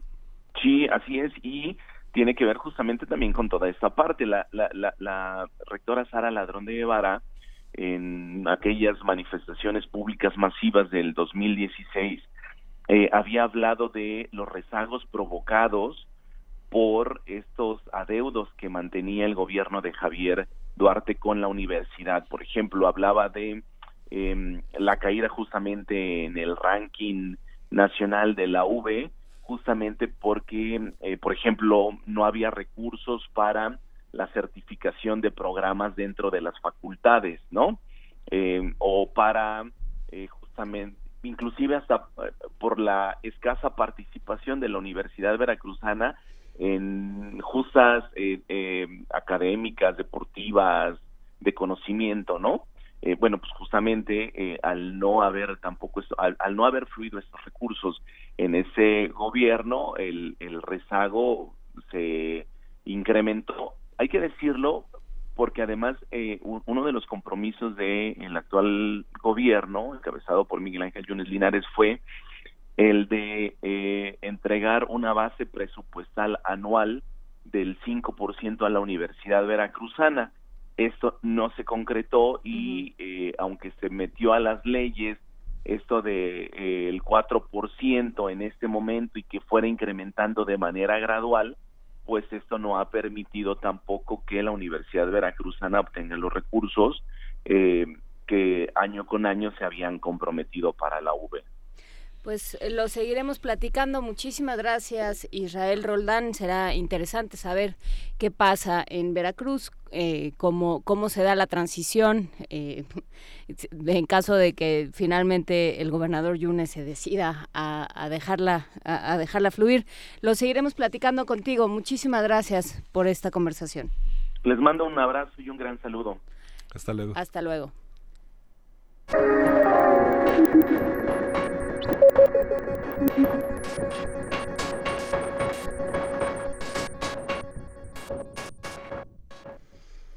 Muy impresionante. Veracruz, qué complejo, ¿no? Qué riqueza desde Fidel Herrera que trató de mantener digamos este el control de toda la de todo el estado que es difícil porque finalmente pasa un poco como en Guanajuato. Eh, la Universidad de Guanajuato ha sido un bastión muy importante para el equilibrio de fuerzas. Eh, en Veracruz eh, Fidel Herrera trató de mantener al rector con la cabeza en el en el lodo pero no se logra porque hay tanta migración, tantos jóvenes, tantas personas que vienen de tantas partes del mundo de, a estudiar a la veracruzana, que hay una composición, una discusión, un debate social permanente. Solo la falta de recursos puede ahogar a una universidad como esta porque no hay papel, porque no hay manera de que los estudiantes tengan espacios para, para, para trabajar, para hacer publicaciones, que es algo que anima mucho la vida cultural. Claro, es, es muy interesante esto que mencionas, pensando no solo en Veracruz, sino como dices, Guanajuato, Guadalajara, por supuesto, la, figura de, de Raúl Padilla, bueno, iba a ser hasta nuestro secretario de Cultura si ganaba Anaya. O sea, realmente las universidades, y por, esto tan interes por eso es tan interesante eh, una investigación como la estafa maestra, es muy, eh, las universidades tienen un papel fundamental como contrapeso al, al poder político, como contrapeso a, al poder ejecutivo en muchas partes del país y por eso es necesario defenderlas y mantenerlas al margen de, eh, de sistemas corruptos y de, y de obras de corrupción. No es fácil, ¿no? Eh, no, es, no es fácil porque, porque de pronto funcionan de manera muy poco transparente. Eh, será interesante ver lo que sucede en nuestra universidad en este sentido, en muchas otras. Em, en cualquier momento también nos enlazamos a Morelos y platicaremos también de este, de este asunto con ellos, pero bueno, pues sí, eh, es, es importante no perder de vista a las universidades como actores políticos en diferentes partes del país. Sí, justamente. ¿Ya? Nos vamos a Morelos, justamente. En Morelos, Cuauhtémoc Blanco ganó las elecciones para gobernador. De acuerdo con el conteo rápido, el candidato a la gubernatura por la coalición Juntos Haremos Historia obtuvo más del 50% de los votos. Los datos del Instituto Morelense de Procesos Electorales indican que la jornada del domingo registró una participación de más del 60% de la lista. Asimismo, el programa de resultados electorales preliminares otorga el triunfo al exfutbolista con una votación de 52%. En segundo lugar se ubicó Víctor Manuel Caballero de la Alianza PAN Movimiento Ciudadano con 13% y en tercer lugar quedó Manuel Rodrigo Galloso Cepeda de la Alianza PRD-PSD con un 11%. Cuauhtémoc Blanco afirmó que ha instruido a su comité de enlace a iniciar el periodo de transición con la actual administración de la entidad encabezada por Graco Ramírez. Haremos un análisis de los resultados e incidentes de la jornada electoral en Morelos, qué se rescata, qué se aprende, qué retos quedan para el próximo sexenio y para ello está eh, eh, con nosotros Osvaldo Alonso. Osvaldo Alonso es periodista y analista en medios digitales de Morelos y ha estado ya en repetidas ocasiones aquí en Primer Movimiento. Buenos días, Osvaldo. ¿Cómo viste la jornada? Buenas a todos. Un abrazo. Un abrazo a ti, Osvaldo. Cuéntanos eh, qué pasó, cómo estuvo, quiere alta participación para, para Morelos.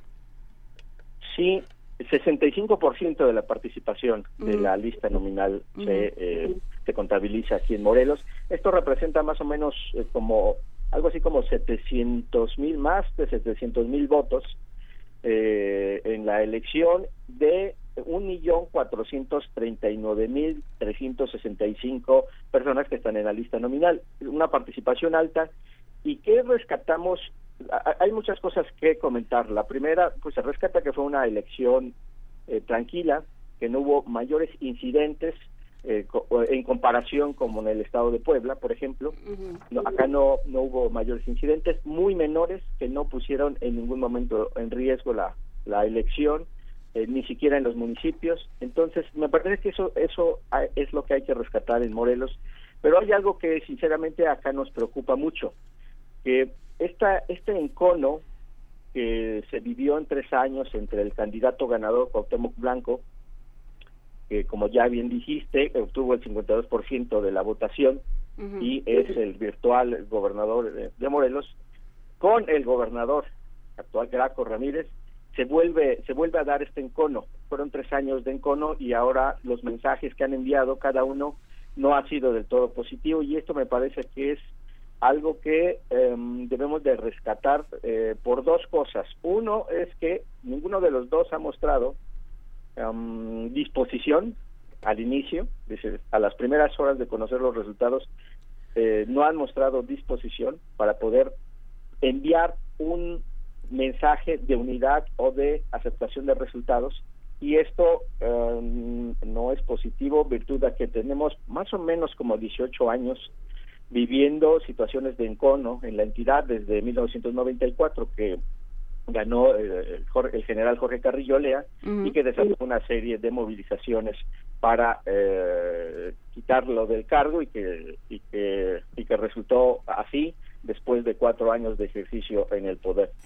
Después, recordarán, con el gobernador Sergio Estrada, igual hubo movilizaciones, desestabilización y mensajes, una, la narrativa era de eh, encono y quien más o menos pudo eh, tener momentos de estabilidad fue el gobernador eh, Marco Adame Castillo, eh, pero ya en el 2006, ¿no? Ya en el 2006, pero aún así me parece que volvemos otra vez a esa narrativa de confrontación que no ayuda a nada después de la elección. Y a las primeras horas de conocer, después de las seis de la tarde del domingo, después de conocer el resultado positivo para para Cuauhtémoc Blanco, lanzó las, las, las primeras ideas de eh, confrontación eh, Cuauhtémoc Blanco. Dijo que iba por Graco Ramírez, que iban a correr muchos, que iba a auditar, pero de las propuestas, la narrativa de propuestas y de su gabinete y de qué es lo que hará a partir de pues, su virtual triunfo, no hemos sabido nada. Y esto me parece que, a diferencia de lo que ocurre en el país, donde eh, Andrés Manuel López Obrador, virtual presidente del país, ha lanzado ya mensajes muy positivos de estabilizar al país y de llamar a una unidad nacional. Aquí en Morelos esto dista mucho de lo que puede pasar en el país. Osvaldo, ¿a qué se podría atribuir, según tú, el triunfo de Cuauhtémoc Blanco? ¿Es un castigo contra Graco? ¿Es una eh, forma parte de la avalancha de, Morena? ¿Cómo, ¿Cómo lo lees tú? Mira, estadísticamente primero podemos decir que el triunfo de Cuauhtémoc Blanco se lo da el partido Morena. ¿Cómo, se, ¿Cómo dividieron los, los votos?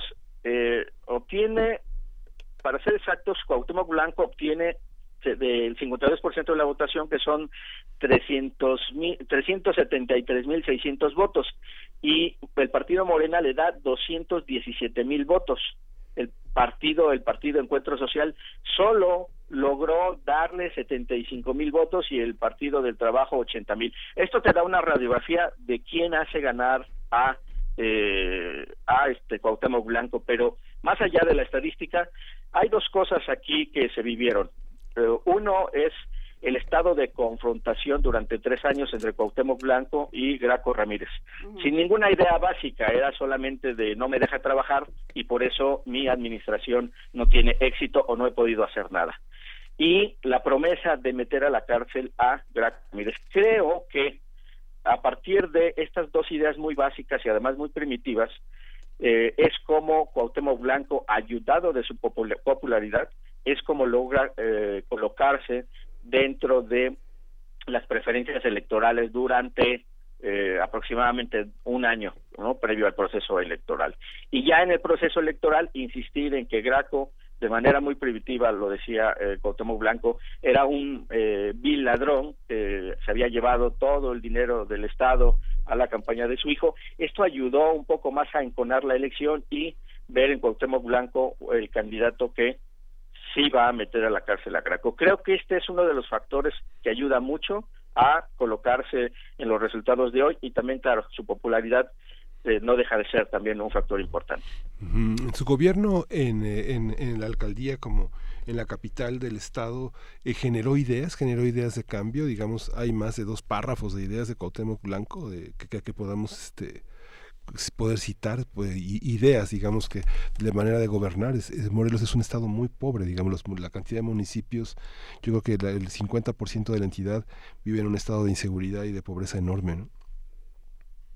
No, eh, lo que nosotros vemos es que no hay no hubo creatividad para gobernar, eh, se estancó el municipio, los servicios básicos em, tuvieron un deterioro eh, importante y y esto se vio reflejado en su campaña. Eh, no hubo propuesta. Eh, creo que tres ideas básicas eh, a lo largo de su campaña. No al mando único, esa fue una idea en su, en su, narrativa de campaña. La idea básica de no al mando único de Graco Ramírez. Dos, lo vamos a meter a la cárcel porque es un ladrón. Y tres, que él era honesto, que no se iba a robar nada, que le dieran la oportunidad de gobernar. Más allá de estas tres ideas, no hubo una propuesta, excepto, así, la verdad es que fue como un, eh, una luz en las propuestas de que eh, la, su propuesta no, vamos a instalar en Morelos escuelas de fútbol gratuitas que el gobierno va a pagar. Esa fue, eh, digamos, la propuesta que se escuchó en dos ocasiones, no más, de Cuauhtémoc Blanco. Política pública, eh, programas de gobierno, nunca hizo mención de programas de gobierno. ¿Cómo ven los estados que los, los municipios que, que lo que logró ganar el PAN, el PRD y el, y el Partido Verde, que, juegan alguna clase de equilibrio, porque bueno, territorialmente, estoy viendo el mapa que, que, propone el INE, son significativos, digamos, hay estados fronterizos que son eh, fundamentales para el comercio, que son todo el caso de Yecapixtla, de, de, de Totolapan, eh, que tiene el PAN y que son de Tecala, por ejemplo, ¿qué tanto, qué tanto peso? ¿Hay esa posibilidad de contrapesos en, el, en, esta votación por los municipios no, obtenidos? Que justamente este es uno de los grandes problemas y retos que la sociedad morelense necesita eh, ir superando porque el voto en cascada evitó que hubiera un contrapeso eh, hacia eh, Cuauhtémoc Blanco. Citas muy bien los cuatro eh, municipios gobernados por el PAN, pero en, total son 16 municipios que va a gobernar el, el, el Partido Morena junto con sus aliados, de 33 que son. El PAN, por ejemplo, ganó tres, eh, decías tú tres, el PRD ganó cuatro, el PRI ganó dos municipios, el PANAL ganó dos municipios, el Verde cuatro, el Partido Humanista, si todo, eh, si, las votaciones eh, concluyeran el día de hoy, el recuento ganaría una, el Partido Humanista, de Morelos, y un independiente ganó un municipio. Pero en el Congreso local eh, hay mayoría, las 12 diputaciones locales de mayoría las ganó el Partido Morena, y ahora vendrá el reparto de las plurinominales. Pero las cuatro diputaciones, cinco diputaciones federales que tiene Morelos, las cinco las ganó Morena y las dos senadurías de mayoría igual. Solo la, la primera de minoría se la lleva el partido Banal en alianza con el PRI, el Partido Verde. De tal manera que esta composición pues es absoluta y evita los contrapesos. Eh, a lo largo de la historia hemos visto que no solamente en México, 60 años, más de 60 años del PRI, 70 años más de 70 años del PRI, eh, en la, a lo largo en los estados donde hay verdaderos casicazgos, estas, es, la falta de contrapesos, como lo hemos visto en los estados, y Morelos no es la excepción, es un grave, hay, hay un grave riesgo, sobre todo eh, porque pues vimos, por ejemplo, a un gobernador que controló el Congreso y que como, solamente como ejemplo, desapareció la ley de participación ciudadana y evitó así ser medido mediante el referéndum o eh, la revocación de mandato. Y esto es un ejemplo de lo que podría reproducirse eh, a lo largo del territorio en donde se haya no se haya donde no haya equilibrio. Si te voy a poner otro ejemplo de cómo es que este voto en cascada este, nos trajo cosas muy negativas. En el municipio de Amacuzac, es un municipio Em, que eh, está en la frontera con el estado de Guerrero y este municipio se ha caracterizado porque es la zona de operación del cártel de los rojos. Este municipio lo ganó Alfonso Miranda Gallegos y lo extraordinario de este caso es que Alfonso Miranda Gallegos se encuentra en el penal, se está recluido en el penal de alta seguridad de Gómez Palacios Durango, acusado de ser operador del cártel de los rojos ¿Quién es Alfonso Miranda Gallegos? Alfonso Miranda Gallegos es expresidente municipal de aquí del municipio de Macusac, ya fue diputado local por aquel distrito y durante va, durante tres años fue acusado sistemáticamente por el gobernador de pertenecer al crimen organizado. Su, su sobrino de este personaje es el líder de esta organización criminal Los Rojos. La de votos a favor de Morena también llevó a que ganara este personaje público que se ha visibilizado a lo largo de tres, cuatro años a que ganara la presidencia municipal de Macusac porque estaba registrado como candidato de Morena, Partido del Trabajo y del PES. Así es como vemos nosotros eh, en Morelos este, este desequilibrio y el voto en cascada que hasta llevó incluso, como otro ejemplo, a que en Cuernavaca gane Morena, pero no tiene candidato a la presidencia municipal. Es decir, la gente votó a ciegas en el caso de Cuernavaca. Es un problema que no se ha resuelto, no tienen candidato después de que el Tribunal Electoral del Poder Judicial cancelara el registro, por problemas internos de, estos tres partidos de esta coalición, canceló el registro de José Luis Gómez Borboya, que era el candidato registrado a la alcaldía de Cuernavaca.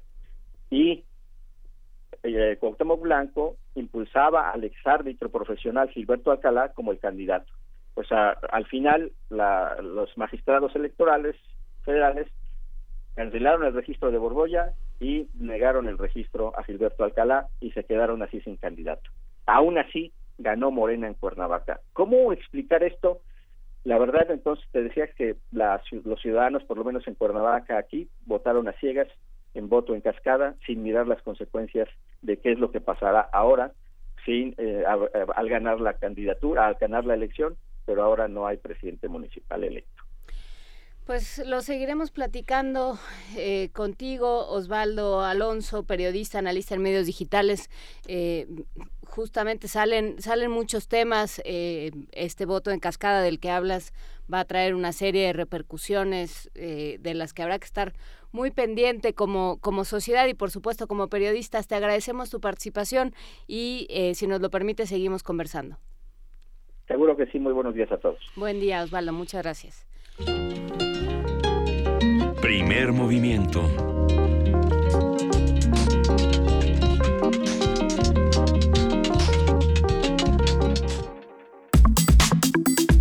Nota del día. Y ya está con nosotros el doctor Lorenzo Meyer. ¿Cómo estás, Lorenzo Meyer? ¿Cómo amaneces este 3 de julio? Pues un poco confundido porque como verán, cuando me llamaron en la llamada preventiva, eh, no apachurré el botón adecuado del teléfono y se quedó abierto y por eso no pude responder cuando ustedes me volvieron a hablar. Quiere decir que ando todavía este, un poco desconectado.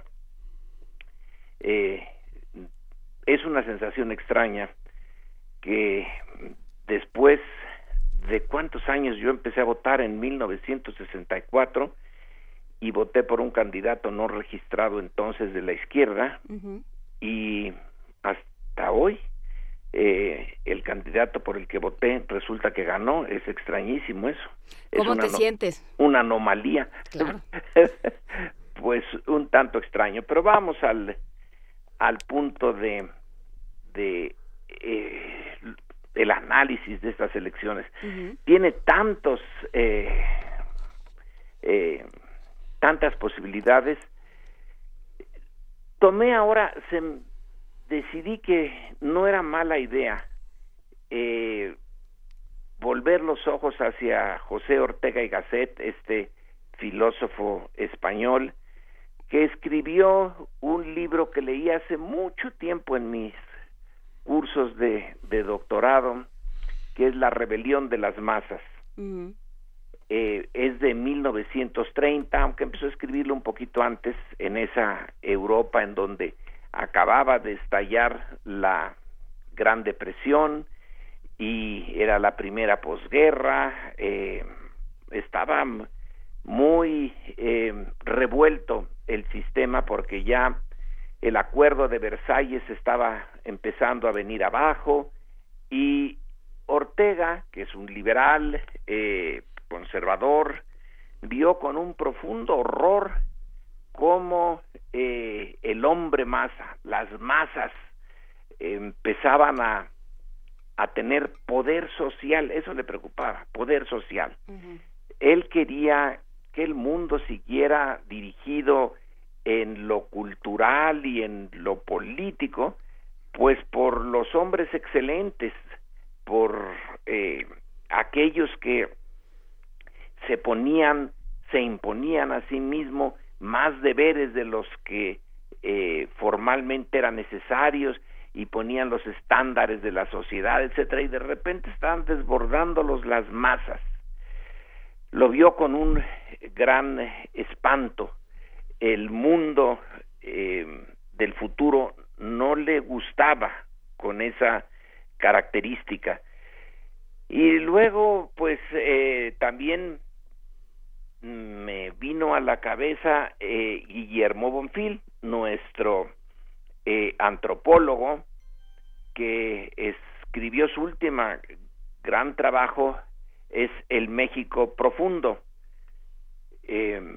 una eh, civilización negada, le puso como subtítulo, si mal no recuerdo, en donde él señalaba que en realidad el eh, México de hasta abajo seguía muy hundido, pero que era el México real, y al México que tenía el poder eh, político, económico y cultural, lo llamaba, pues por definición, un México irreal. Eh, eran dos, eh, son dos formas tan diferentes de ver eh, el fenómeno que tenemos eh, ahora. Uno con espanto y el otro diciendo es una necesidad para que México acceda al realismo de sí mismo, de encontrarse con su esencia, es necesario que lo que está hasta el fondo emerja y se, se muestre y actúe yo creo que esta vez podemos decir que en esta rebelión electoral, en esta insurgencia electoral, que no es la primera, ya ha habido varias, pero en las otras insurgencias electorales, pues fue derrotado. En esta no. Y se abre una posibilidad, es nada más una posibilidad, de que ese México real del que habló, nos habló Guillermo Bonfil, pues eh, emerja con eh, mayor fuerza y se plantee y nos plantee a todos una política más eh, más realista en el sentido de que realmente tome en cuenta la necesidad de hacer de México una una nación, es decir, que haya un sentido de solidaridad entre el grueso de los mexicanos que se imponga sobre esa diferencia de clases y, y una distribución de los deberes y los beneficios eh, que impone la economía que ha hecho en la práctica que eh, haya un espacio enorme, increíblemente grande entre la eh, parte más pobre de la sociedad y la parte más rica. La distancia es tan grande que uno se pregunta, ¿es esto una nación? ¿O, o son Méxicos eh, tan diferentes tratando de convivir malamente en un espacio físico pero que casi ni se tocan? Claro. Cuando uno ve ciertas, eh, por ejemplo, ciertas revistas eh, eh, que nos eh, cada semana de manera sistemática nos retratan un México en donde pues nada más aparecen puras gentes eh, muy blancas y que se divierten en Europa o en Aspen o en Alaska y el otro México nunca aparece en esas páginas. Creo tener allí un, un indicador que uso con mis alumnos para mostrarles que las distancias sociales en México son tan grandes que es más la similitud de esas clases eh, dominantes mexicanas con sus contrapartes en Estados Unidos, en Europa, que con los otros mexicanos. Así que esta eh, rebelión de las masas que se dio el primero de julio, pues abre la posibilidad con muchos trabajos y va a haber eh, va a haber choques y conflictos de hacer de nuestro país algo más eh, más real eh, de enfrentarnos como en sin, aunque sin violencia claro como en esos momentos de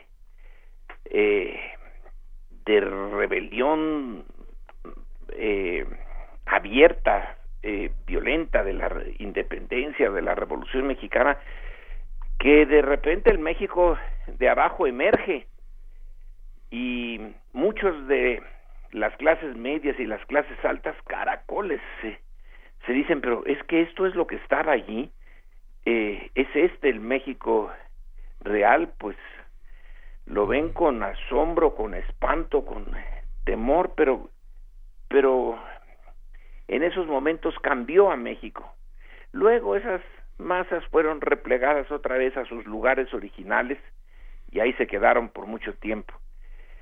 Entonces, con esta eh, especie de insurgencia electoral, bueno, se nos abre una posibilidad muy positiva eh, de empezar a cambiarnos de manera interesante, casi diría yo, me atrevería a pensar eh, de una manera radical, pero eh, sin violencia, sin violencia entre los actores políticos, porque el entorno está lleno de violencia. Sí.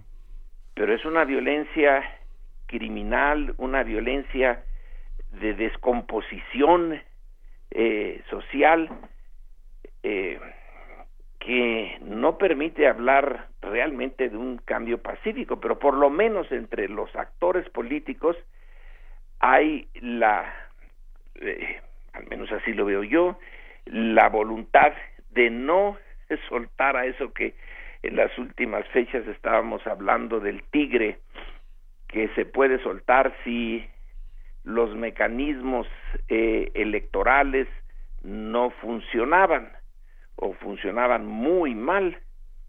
Entonces eso eh, lo logramos eh, superar.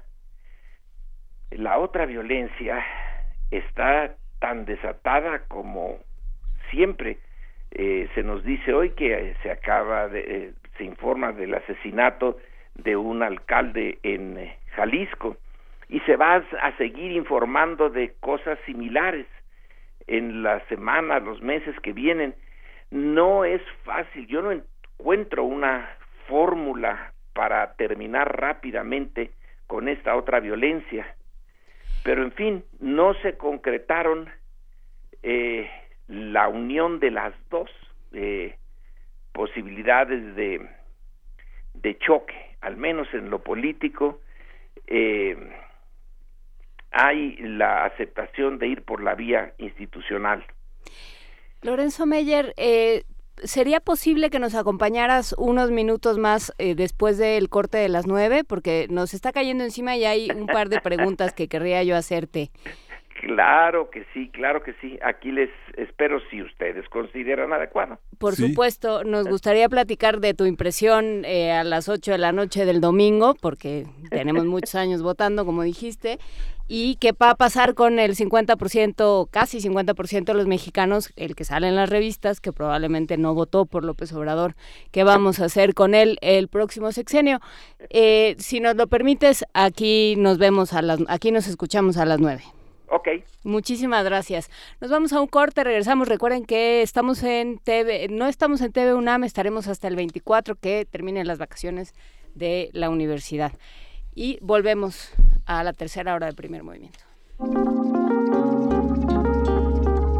Primer movimiento. Hacemos comunidad.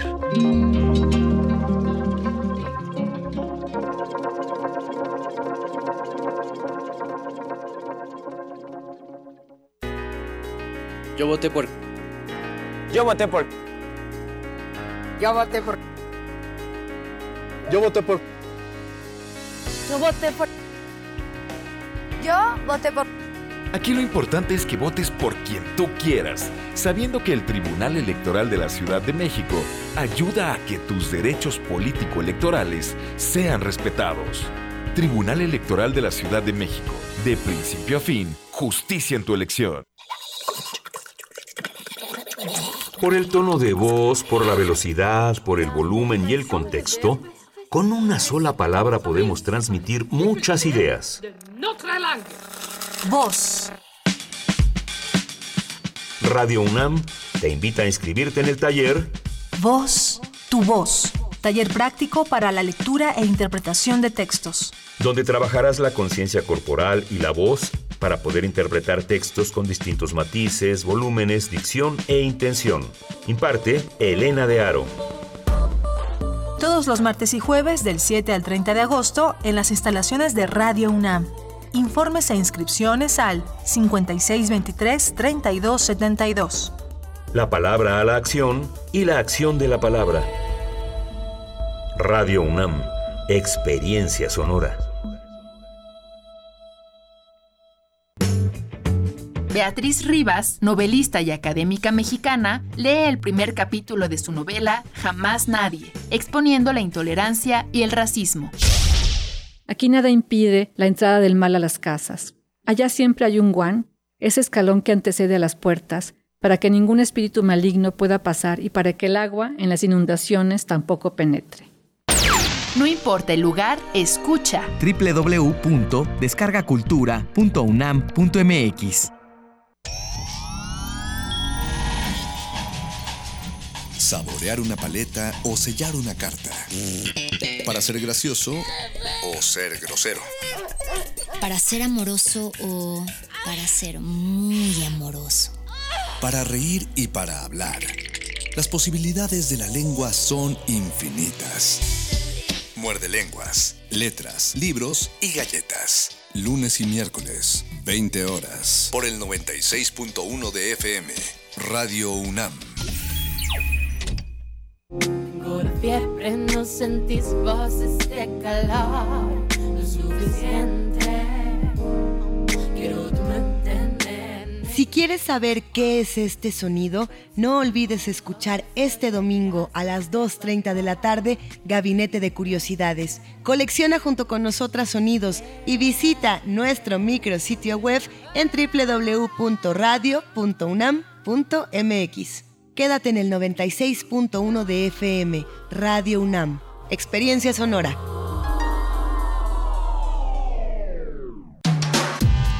Primer movimiento podcast y transmisión en directo en www.radio.unam.mx.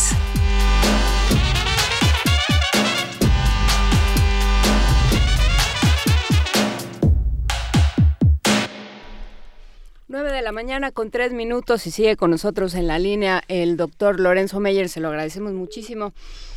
Lorenzo Meyer, aprovechando que ya empezaron los partidos del Mundial y que ya no nos está oyendo nadie, este, cuéntanos, ¿qué sentiste? decepcionados por los resultados de ayer, a lo mejor por puro enojo nos están oyendo.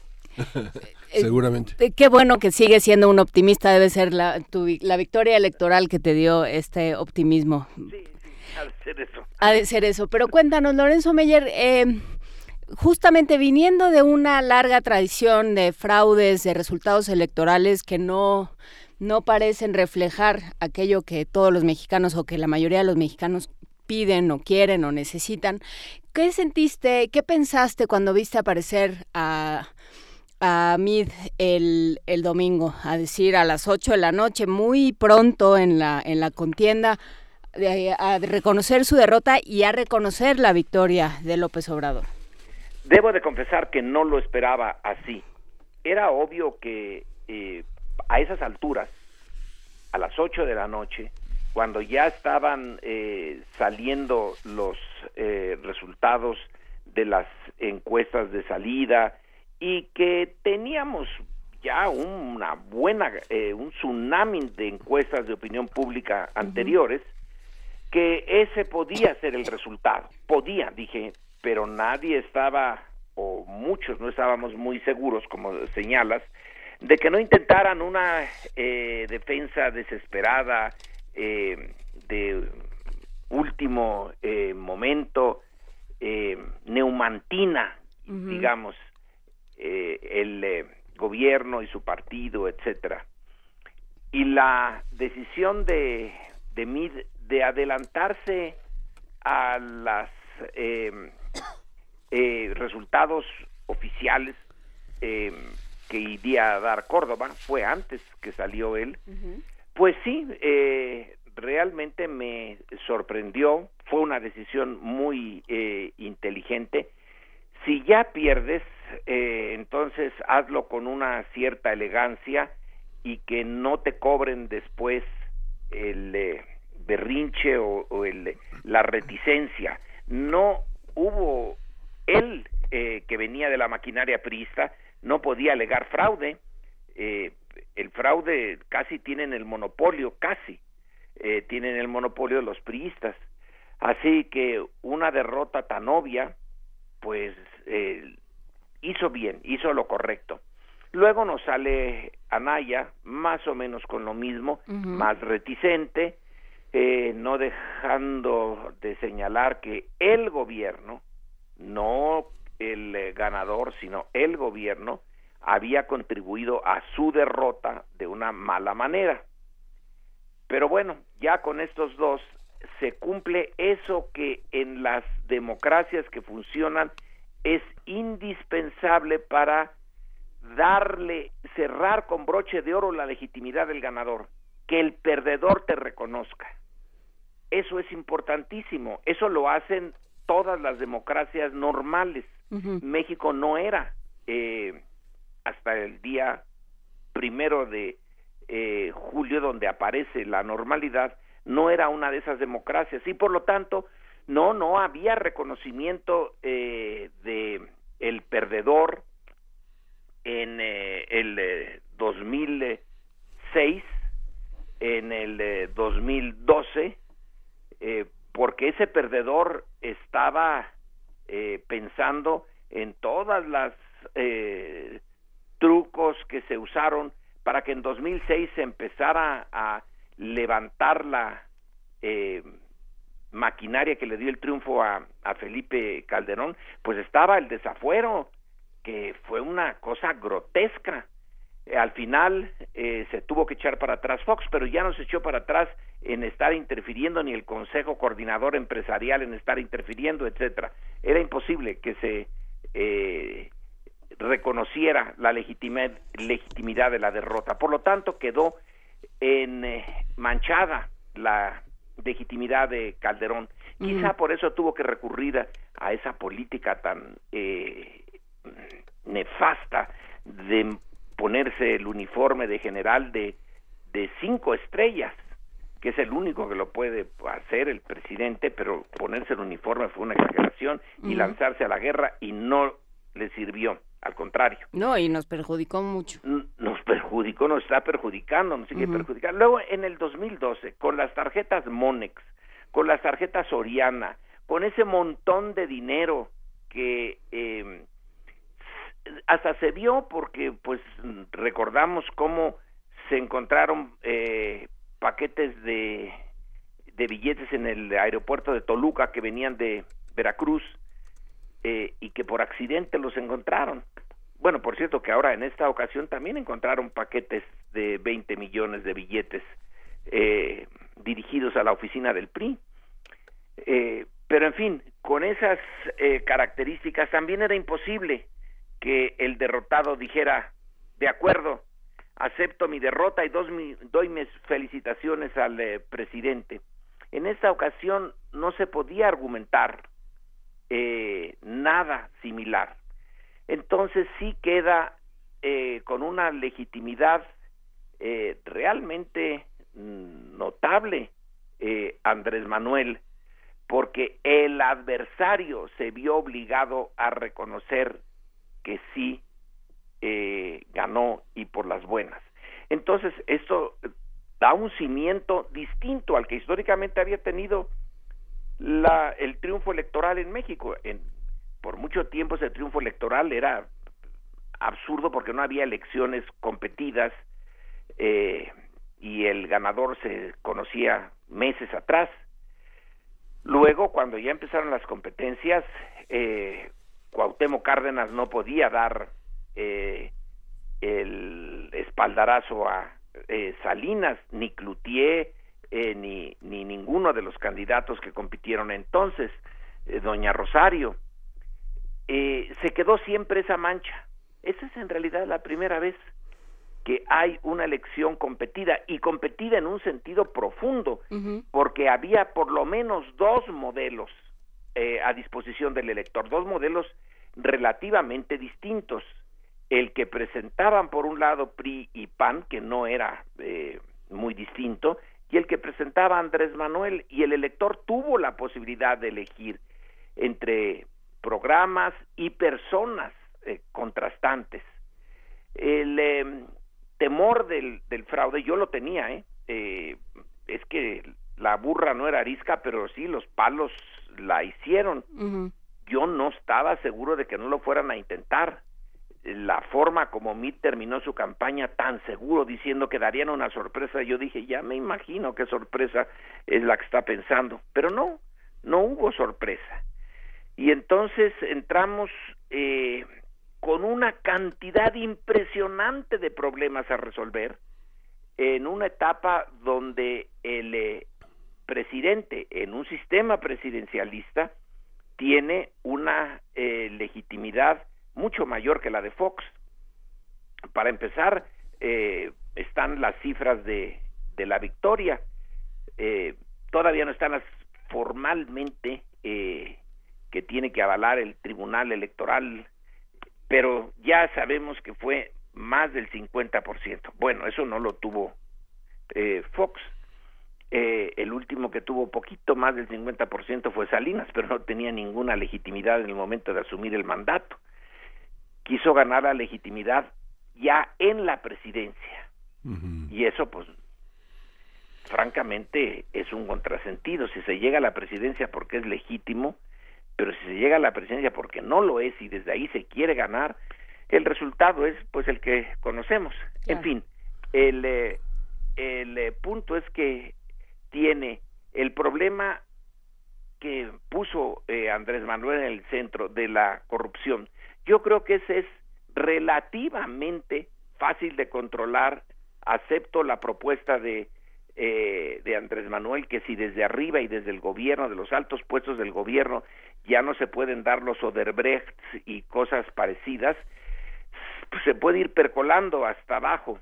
Eh, pero el segundo problema, que es el de la seguridad, eh, el poner el alto a la violencia que ya lleva por lo menos desatada en serio 12 años, pero estaba desatada ya con menos vigor desde hace más. ¿Cómo se va a hacerle frente a esto? los remedios que propone Andrés Manuel son de largo plazo dar empleo, eh, procurar que los jóvenes sean becarios y no sicarios, etcétera, es de muy largo plazo. Y el problema de la distribución tan, tan, tan desigual de las cargas y los beneficios de la actividad económica en México, eso se va a encontrar eh, con una oposición, pues, de los que se han beneficiado ad nauseam de ese sistema. ¿Cómo negociar con ellos? Hmm. Eh, va a ser difícil. Tiene la ventaja de la legitimidad pero tiene la, el, el problema de que están muy arraigados estos eh, problemas, sobre todo el de la desigualdad social. Eh, la economía, bueno, eh, puede que siga más o menos, él piensa ponerle énfasis al mercado interno, sin cerrarse a la competencia internacional, que eso es lo que se debía de haber hecho hace medio siglo, pero eh, eh, probablemente siga por el 2-3% de crecimiento del Producto Interno Bruto anual, que no es suficiente, pero eh, no creo que la economía se caiga, es la violencia y la redistribución de las cargas donde va a estar, a mi juicio, la, eh, el gran reto del nuevo gobierno Pasan dos cosas interesantes, Lorenzo. Por un lado, eh, hay una una mayoría de, de, Morena en el Congreso, en las gubernaturas estatales. O sea, Morena está muy presente en, en México en, términos de puestos de representación. Y sin embargo, como decíamos antes de irnos al corte, hay casi la mitad del país o casi la mitad de la lista nominal o de quienes votaron que no votaron por López Obrador y que en muchos casos votaron en contra de López Obrador cómo, cómo integrarlos a un proyecto de nación, cómo integrar a todos aquellos que circularon mensajes de pánico, que circularon mensajes de odio, que, que fueron a las urnas. Em, pues con el con el hígado hecho moño por decirlo en términos coloquiales no no no no se no se puede eh, en el en la retórica eh, López Obrador, como tantos otros en otras partes del mundo, dicen, bueno, terminó la contienda, ahora es tiempo de la unidad. No, eso se dice en el discurso, pero no creo que alguien se lo eh, tome en realmente en serio. No, no hay unidad. Eh, la vida política son básicamente conflictos, eh, pero que se mantienen dentro de márgenes pacíficos y que las instituciones eh, funcionen para dirigirlos por esa vía. Eh, no que los adversarios de Andrés Manuel vayan a aceptarlo, yo creo que nunca lo aceptarán. Hay eh, una, desde hace tiempo, un rechazo clasista al estilo de Ortega y Gasset que al que yo mencionaba, que deberían de ser los mejores a los que siguiera el, el resto de la sociedad, las masas. Pero bueno, eh, estos mejores eh, que están en la Secretaría de que estuvieron en la Secretaría de Hacienda, que son los eh, directivos de los organismos empresariales, etcétera, pues van a quedar en una posición de, de debilidad pero van a estar ahí y lo que se puede hacer es que las instituciones que hoy no funcionan que están hechas realmente una porquería, pues eh, intentar enmendarlas para que esa parte de México que no va a aceptar, no lo va a aceptar, no lo aceptó durante la guerra de independencia, desde luego, ahí estaba Lucas Alamán, y no lo aceptó eh, cuando la revolución triunfó. Eh, se van a replegar, pero no van a aceptar. Entonces, sus eh, agravios, su enojo, que se conduzca por la vía de las instituciones. Eh, que no les parece esto, bueno, entonces que recurran a los tribunales, que recurran a la prensa, eh, que recurran a los medios, eh, que esté esa, eh, esa puerta y esa válvula para que la presión de las derechas se tenga que ir por esa vía y no por las vías tortuosas que, como tú bien dices, las vimos en las, en las llamadas telefónicas. ¿A ti te llegaron? Claro. ¿A, Miguel Ángel le llegaron? Sí, a mí me llegaron. Pero fíjate, Lorenzo, que bueno, quería preguntar, aprovechar para preguntarte ahora que, que, lanzas la pregunta. Esta, esta visión de, bueno, retomas, retomas la idea de, de, Ortega y Gasset, que digamos un, un, un libro que antecede a la, a la irrupción de los, de los grandes autoritarismos en Europa y que este, marca de una manera muy interesante eh, una, una, idea de la primera mitad del siglo. Pero yo estaba pensando en esta gran crítica al pensamiento de Freud, que fue este texto que escribió en 1921-23 eh, en la psicología, de la, la, psicología de las masas y la rebelión del yo, que luego Canetti critica, justamente publica en los años 60, en 1960, Masa y Poder, esta visión de una masa con muchísimas características que ahora vemos eh, repartidas en el país, sobre todo en esta parte subterránea.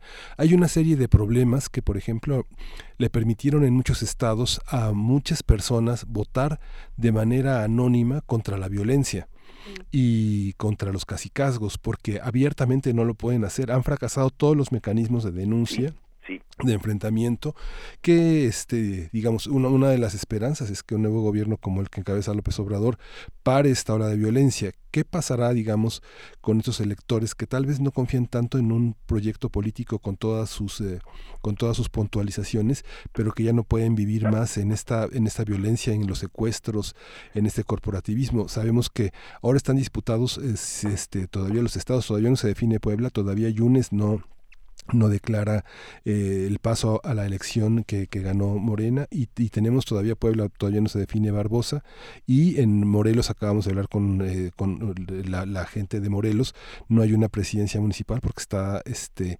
está eh, acéfala, sin embargo, aunque esté acéfala ganó, porque bueno, este, este movimiento que encabezó desde hace mucho tiempo Javier Sicilia, que va que tiene muchos signos sociales, este, se pronunció en contra del secuestro, de la violencia, eh, encabezó una, una, una, procesión, un hombre al que le habían asesinado a su hijo, ¿no? Sí. ¿Cómo ves esta parte? Digamos, esta, este México subterráneo sí vota por un, un, nuevo líder, sí vota por un líder añejo, pero también tiene la oportunidad de votar secretamente contra los enemigos que si le ven la cara lo matan, ¿no? En muchos casos, ¿no?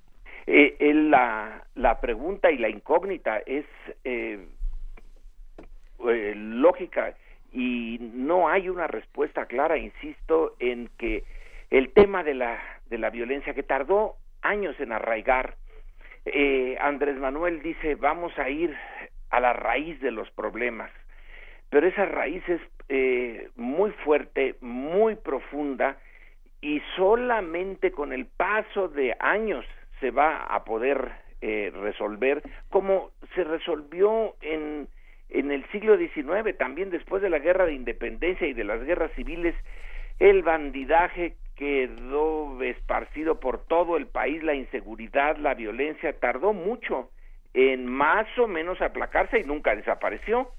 Eh, la paz porfiriana fue eh, una paz cierta en relación al pasado inmediato, pero no fue absoluta. El eh, México de la posrevolución también tardó un montón en pacificarse y este eh, siglo XXI yo veo que mm, va también a tomar su tiempo, tendrá que hacerse por otros medios. En el siglo XIX la pacificación se hizo fusilándolos. Eh, cuando los agarraban con las armas en la mano, y yo me sospecho que aún sin las armas en la mano, eh, fusilaban a los que consideraban em, eh, pues eh, parte de esa violencia. Ahora tiene que ser de una manera legal. La idea de manipular la estructura social para darles oportunidad a esas eh, a ese montón, sobre todo de jóvenes que no tienen eh, más horizonte si le quitan el del eh, sicario, el del sicariato, eh, pues va a costar Dios y ayuda, no sé cómo salga, yo no creo que nadie sepa, ni López Obrador ni nadie cómo van a resolverlo, pero hay que intentarlo. Y nos vamos a quedar con eh, soluciones que no son perfectas para eh, para nadie pero la, la vida social es imperfecta la política es imperfecta. Yo veo que en el intento va a estar por lo menos en los primeros años en que se perciba que el intento es real aunque no haya los resultados que deberíamos eh, que, nos gustaría ver. Pero vamos a tener que vivir con la violencia, eh, convivir con la legitimidad democrática formal y la violencia al lado. Eh, ¿Hasta qué punto eso va a mermar la, eh, el apoyo al nuevo gobierno? No lo sé. No sé si la sociedad esté consciente o una buena parte de ello, que esto es lento, que no se pueden pedir milagros, que Andrés Manuel no es Mesías eh, y que no puede eh, convertir en eh, pacífica a una sociedad que ha sido violentada de diferentes maneras y donde el crimen organizado ya no es solo el narcotráfico, ya es una parte de él justamente por haber usado el eh, modelo que aconsejaron los norteamericanos de descabezar a los carteles y entonces convertir a un cartel en un montón de chiquitos y unos de esos chiquitos ya no funcionan en el mundo del narco, sino en el mundo del robo y del asesinato, de se ceban ya en la sociedad mexicana y no en el círculo internacional que produce y distribuye las drogas. Esos eh, son los que más eh, em, deben de preocuparnos, más que el gran narcotráfico, que ya mm, eh, no existe como existió antes, donde se podía hasta negociar con los grandes capos, ahora son tantos capitos que necesitarían hacer una convención de, de capos chicos y pones a, negociar con ellos, lo cual es, lo cual es imposible. Bueno, pues allí hay, eh, ahí está el gran problema. Si lo logra medianamente resolver el nuevo gobierno, creo que será eh, reconocido como tal y los eh, y los que no votaron por López Obrador esta vez, ya sea por motivos clasistas, eh, racistas, porque como a Ortega les espanta la rebelión de las masas, pues esos no van a seguir así hasta el final. Eh, la esperanza es que conduzcan su eh, enojo y su frustración por vías legales y que estas vías legales sí funcionen, porque como están las cosas ahorita, hay muchos canales institucionales que están completamente asolvados y que hay que rehacer. El tiempo es ahorita un elemento fundamental. ¿Qué tan rápido puedan eh, modificar las estructuras institucionales y que también, pues es una incógnita, ni ellos lo saben. Pues será interesante seguirlo platicando, en qué se va a convertir la oposición, si va a existir tal cosa. Será muy interesante. Muchísimas gracias, Lorenzo Meyer, por esta conversación, por haberte quedado con nosotros. Te mandamos un gran abrazo. Y, y pues, disculpen por el error en la comunicación. Por haber dejado abierta la línea telefónica esta vez. Me pasa con frecuencia. No te preocupes, eh, nos beneficiamos de ello con esta conversación un poco más extendida. Un gran abrazo, Lorenzo Meyer, muchas gracias. Juana Inés, eh, buen día, Miguel Ángel, buen día. Hasta luego. Y hasta la próxima. Primer movimiento.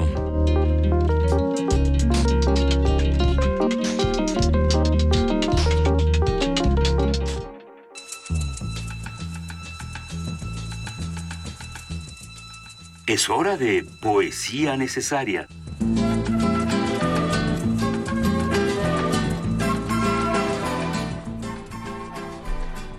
Pues nos ponemos brechtianos esta, esta, mañana y vamos a oír uno de las... voy a acompañar este poema de la este poema de Brecht con una canción de los siete pecados en la capital de Ute Lemper con la compañía de André Delf. El poema de Brecht es una balada de la vida agradable. Señores, ahora juzguen ustedes mismos, ¿esto es vida?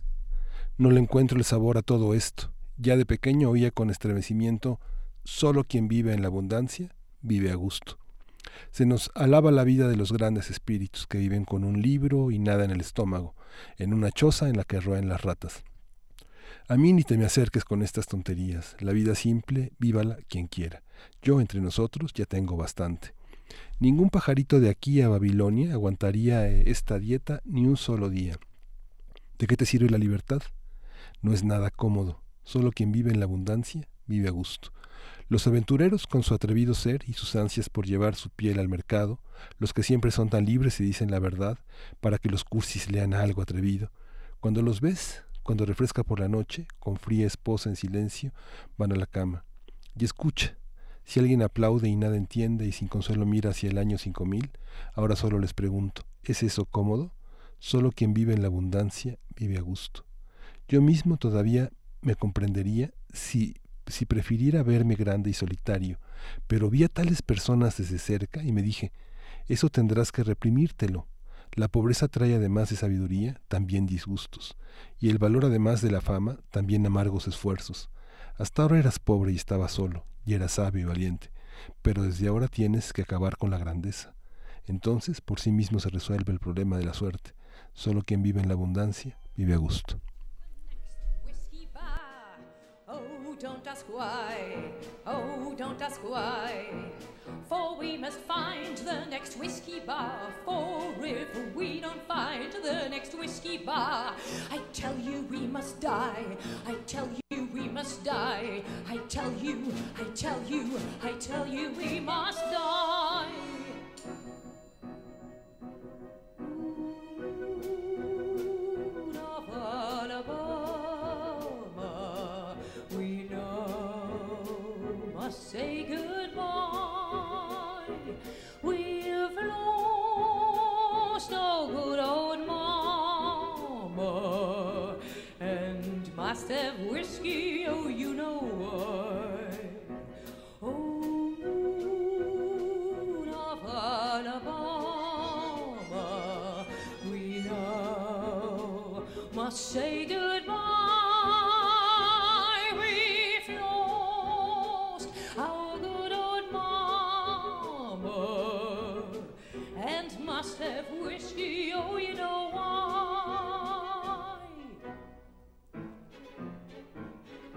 Show us the way to the next pretty boy. Oh, don't ask why.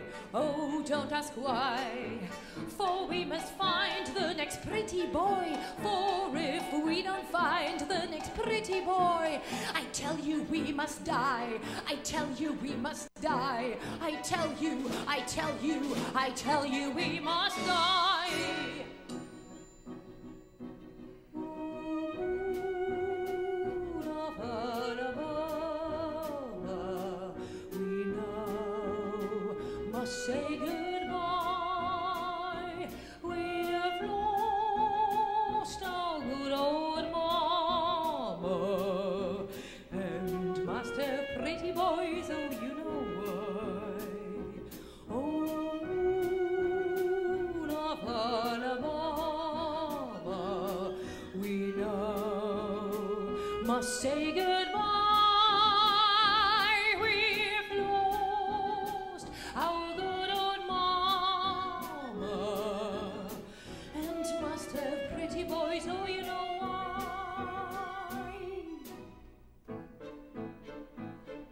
Show us the way to the next little dollar. Oh, don't ask why. Oh, don't ask why. For we must find the next little dollar. For if we don't find the next little dollar, I tell you we must die. Primer movimiento.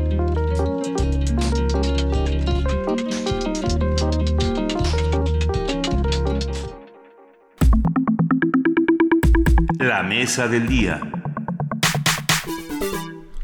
Un proceso de paz es un esfuerzo para lograr un acuerdo que ponga fin a la violencia.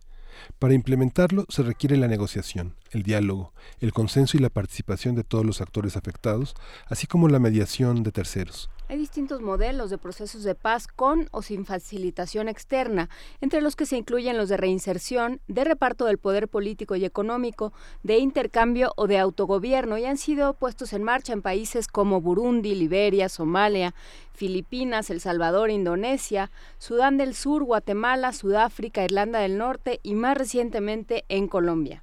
Vamos a conversar sobre cómo se construye un proceso de paz, qué implica, cuáles son los pasos, quiénes intervienen, cómo se evalúa.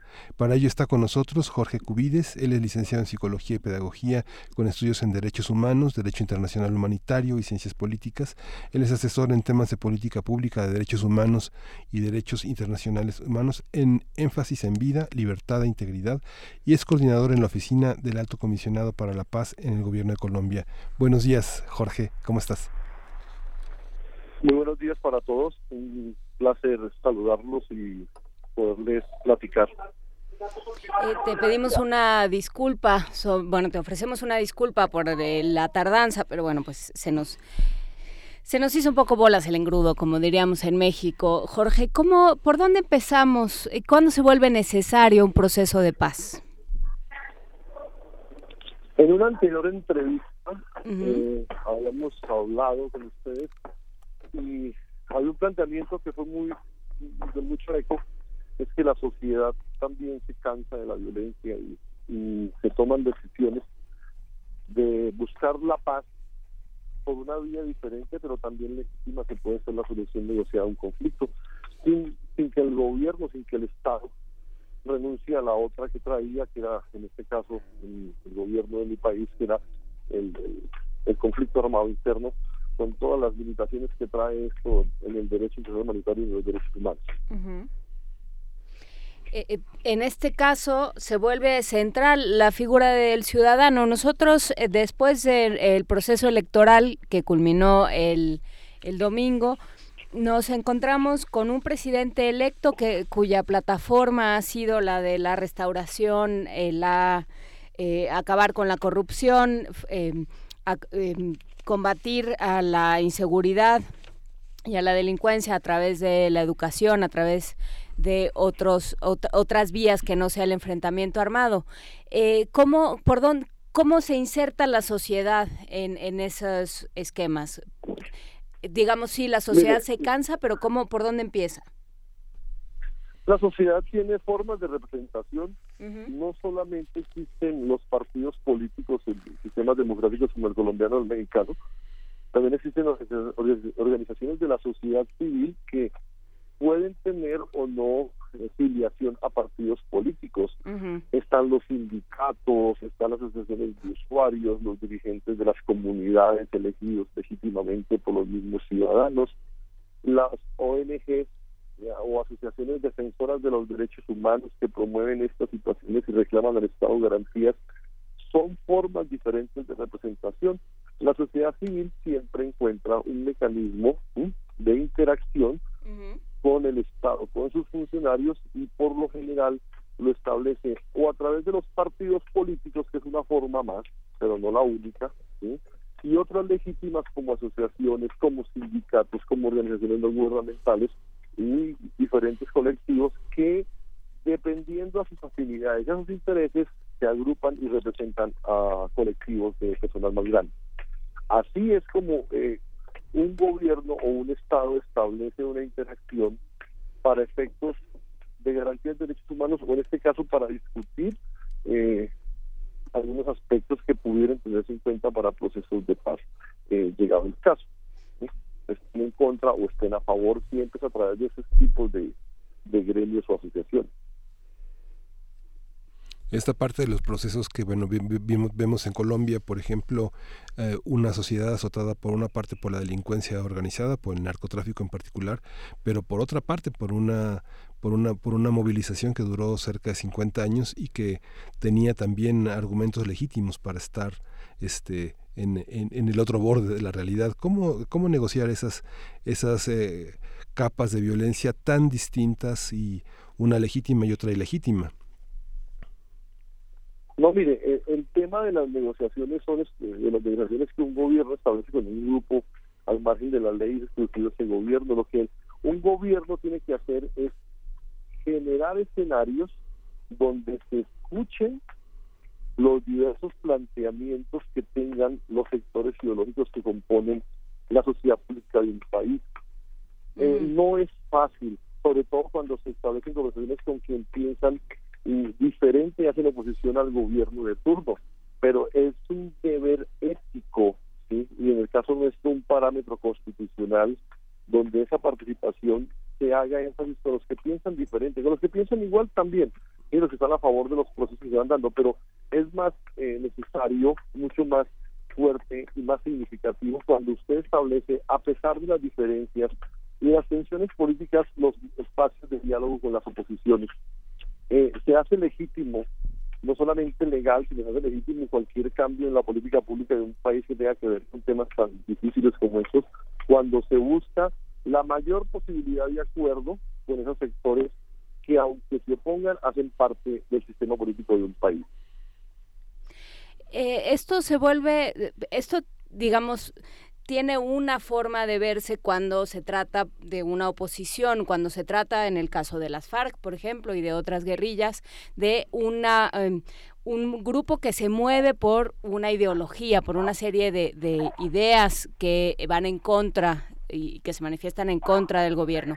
Sin embargo, pensando en México, eh, lo que hay no es una ideología, lo que hay es simplemente una idea de mercado y una idea de, eh, nos vamos a aprovechar y vamos a vivir al margen de las leyes que rigen al territorio y que trata de poner o, debería de poner, em, de hacer seguir el gobierno.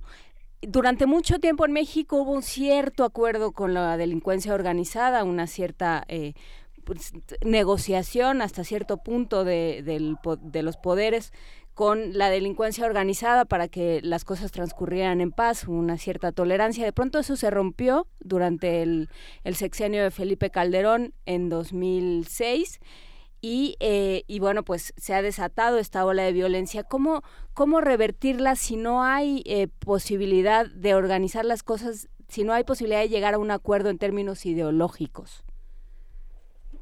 Mire, yo lo que considero es que las personas pueden estar, las personas eh, de la sociedad mexicana pueden estar ya cansadas de la violencia, están buscando una alternativa diferente, diferente a la, a la violencia estatal que es legítima, ¿sí?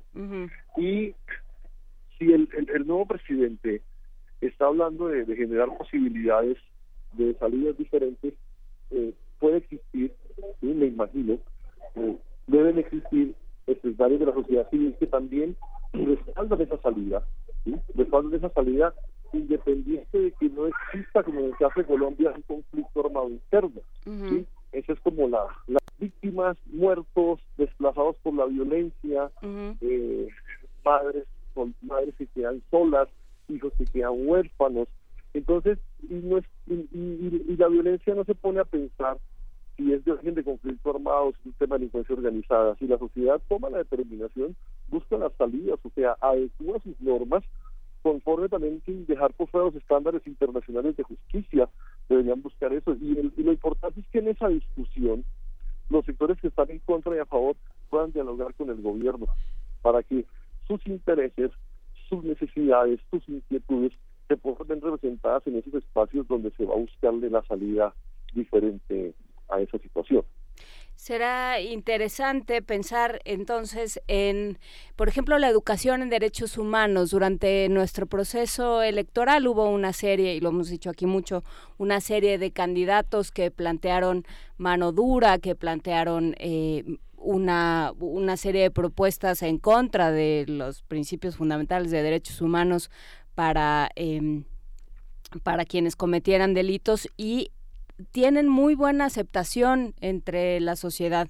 ¿Cómo, ¿Cómo se hace esta educación en derechos humanos? ¿Cómo se revierte este discurso de ellos no tienen derecho y los criminales merecen el mismo trato que le dan a las víctimas? No, primero que todo, el, uso y el concepto de los derechos humanos en temas de, Estado, de estatal, no le quita la posibilidad ni le resta a las autoridades estatales eh, el, no le resta las capacidades de ejercer el uso de la fuerza de manera legal. Lo que sucede es que los, los derechos humanos, en este caso, le dan un marco, un límite, y el mismo principio de proporcionalidad a la respuesta del agresor que opera en el derecho internacional humanitario también opera en un mecanismo donde unos grupos estatales combaten a unos delincuentes organizados. ¿eh?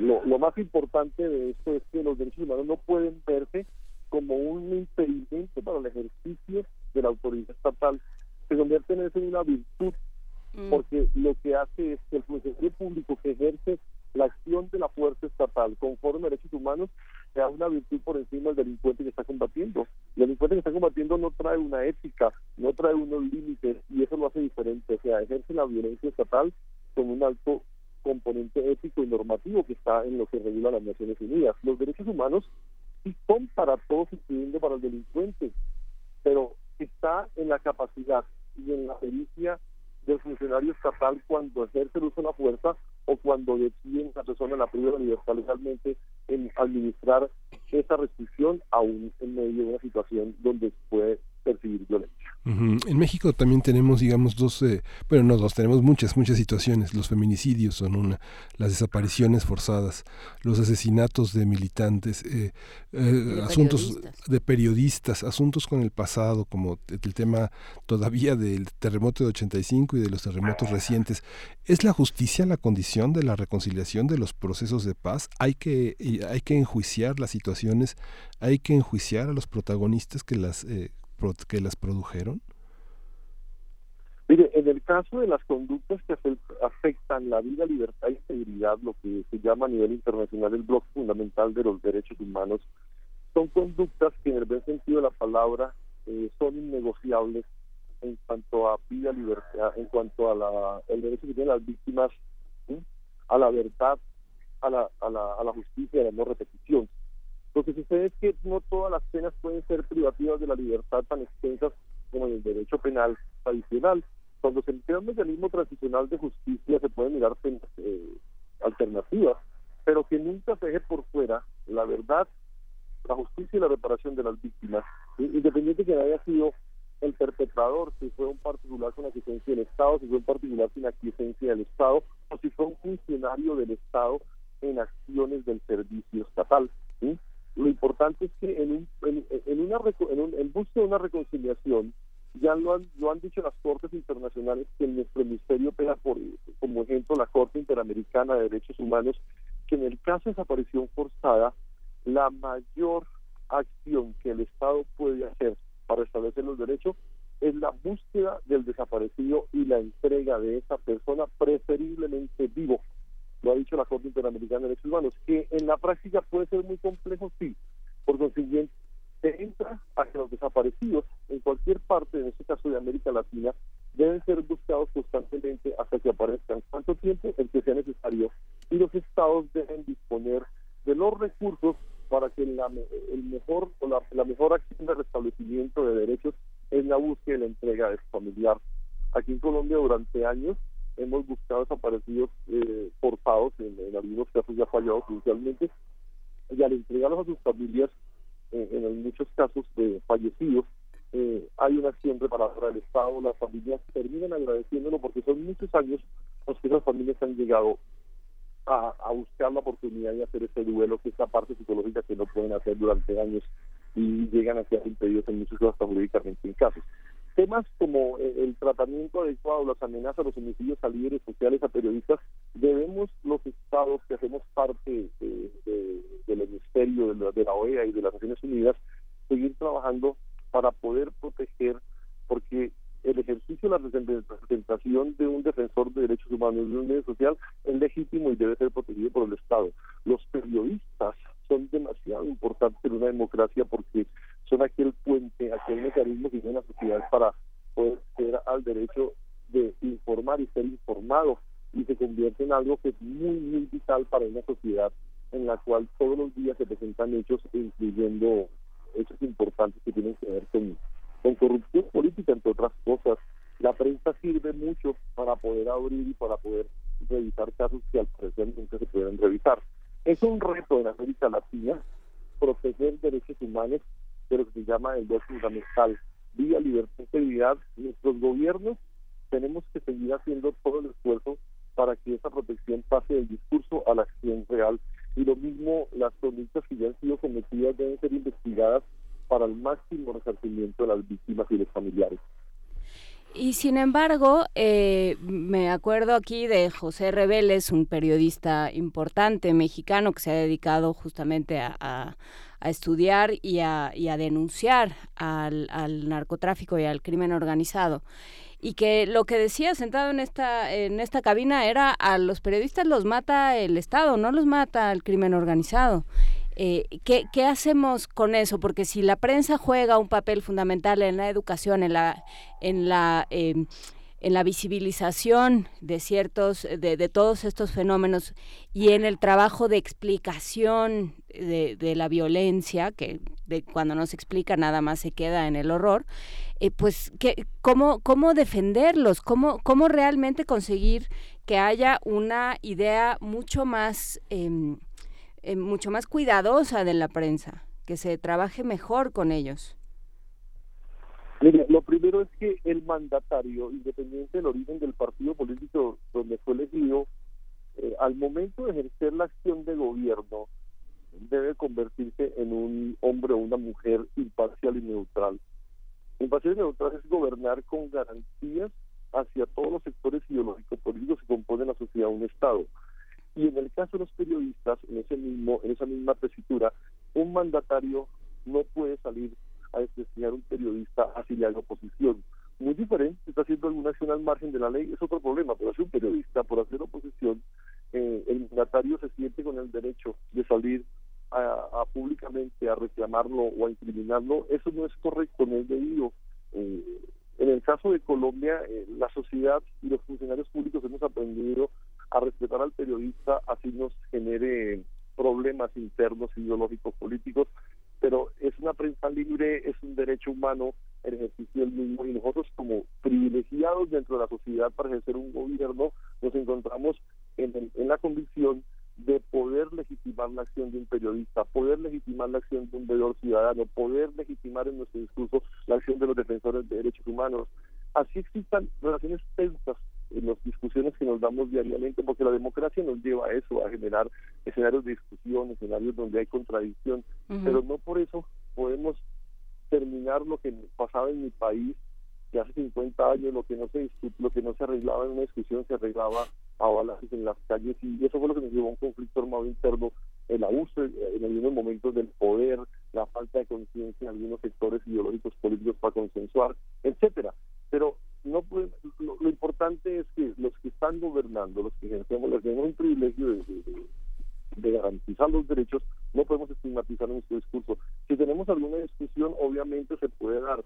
Si tenemos alguna situación que consideramos que viola una de las normas penales, podríamos eventualmente eh, denunciar eh, en una fiscalía para que investiguen eso. Pero el resto no, no es nuestro oficio, nuestro oficio es proteger y garantizar que esa diversidad ideológica, esa diversidad política, diversidad que lo da la libertad, que es un derecho fundamental, se pueda hacer una realidad. Y nos pregunta Rosario Martínez, eh, ya para ir cerrando esta conversación, Jorge Cubides, uno de los coordinadores en la Oficina del Alto Comisionado para la Paz en Colombia, eh, nos pregunta qué, qué hacer con la amnistía. Andrés Manuel López Obrador, eh, candidato, el, presidente electo de México, se manifestó a favor de una amnistía hacia los personajes del crimen organizado y esto desató una serie de de comentarios, se utilizó como, como munición política para atacarlo, para, eh, para atacar a su proyecto y sin embargo eh, se inserta dentro de una idea de justicia transicional. ¿Cómo, cómo entender esa amnistía? ¿Qué hacer? ¿Cómo, cómo eh, parar la, la, la dinámica de venganza y de violencia? Mire, primero que todo hay que hacer una gran campaña nacional para que la ciudadanía de todos los sectores ideológicos y sociales sepa y conozca el concepto de lo que es una amnistía. Y segundo, dentro de esa gran jornada, nosotros podríamos estar dispuestos a colaborar, a, servir, porque nosotros en Colombia venimos trabajando varias décadas esos conceptos de la justicia ordinaria, la justicia transicional, amnistías, indultos. Y entre esos conceptos hay que revisar que existen unas conductas que están en el, el, Estatuto de Roma en especial, eh, que no son amnistiables en ninguna parte del mundo. Hay una serie de conductas o delitos que están en nuestros códigos penales que sí pueden ser amnistiables, pero eso lo definen los estados cuando tienen ese propósito, con este caso el sistema de Naciones Unidas, que se puede y que no se puede amnistiar. Eh, aquí en Colombia vemos que en el marco del conflicto armado, el proceso que estamos haciendo justicia especial para la paz, una de las conductas que no es amnistiable y tiene que ir al Tribunal Especial Transicional es el de reclutamiento forzado de menores. Y lo mm. pongo como ejemplo. Entonces, hay otras conductas que sí pudieron ser amnistiadas, pero hay otras que no. Son estándares internacionales que se discuten. Mm, el consejo es, hay que ilustrar e ilustrarse de manera sencilla. Porque en esto, pues yo respeto mucho el derecho penal, pero a veces parecen lenguas extrañas, entonces pudieran generar confusión. Con el mayor respeto a mis amigos y casi colegas, porque soy soy, soy docente invitado, soy docente invitado en, en Facultad de Derecho Penal, precisamente para bajar un poco este maravilloso discurso penalista y ponerlo al nivel de los derechos humanos y al servicio de la ciudadanía. Entonces, hay que coger ese discurso eh, maravilloso que está en los, en los instrumentos internacionales de justicia y de derecho penal y revisarlos para que las personas entiendan y quitarle ese gran miedo a lo que es amnistías y a lo que son indultos, que son dos conceptos diferentes, complementarios. Pero por ahora la recomendación es empezar a revisar eh, los conceptos que la sociedad pueda entender, para que si se van a poner en contra, en contra del concepto, por lo menos tengan la conciencia de lo que se van a poner en contra. ¿eh? Y si no, que puedan respaldar algo con conciencia si es que lo han de respaldar.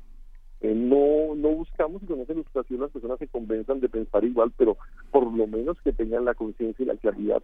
O sea, en eso tienen mucha responsabilidad la academia, las universidades, tanto públicas como privadas, de poder hacer análisis concienzudos de esos, y los medios de comunicación también, de poder ilustrar a las personas, porque es mucha la masividad, ¿cierto? El Estado como tal, si va a emprender un camino hacia ese, hacia ese resultado, también el Estado mismo, el, gobierno federal tendrá que mirar qué, estrategia usa para que las personas entiendan hacia dónde quiere llegar con ese concepto si es que se logra aplicar la amnistía.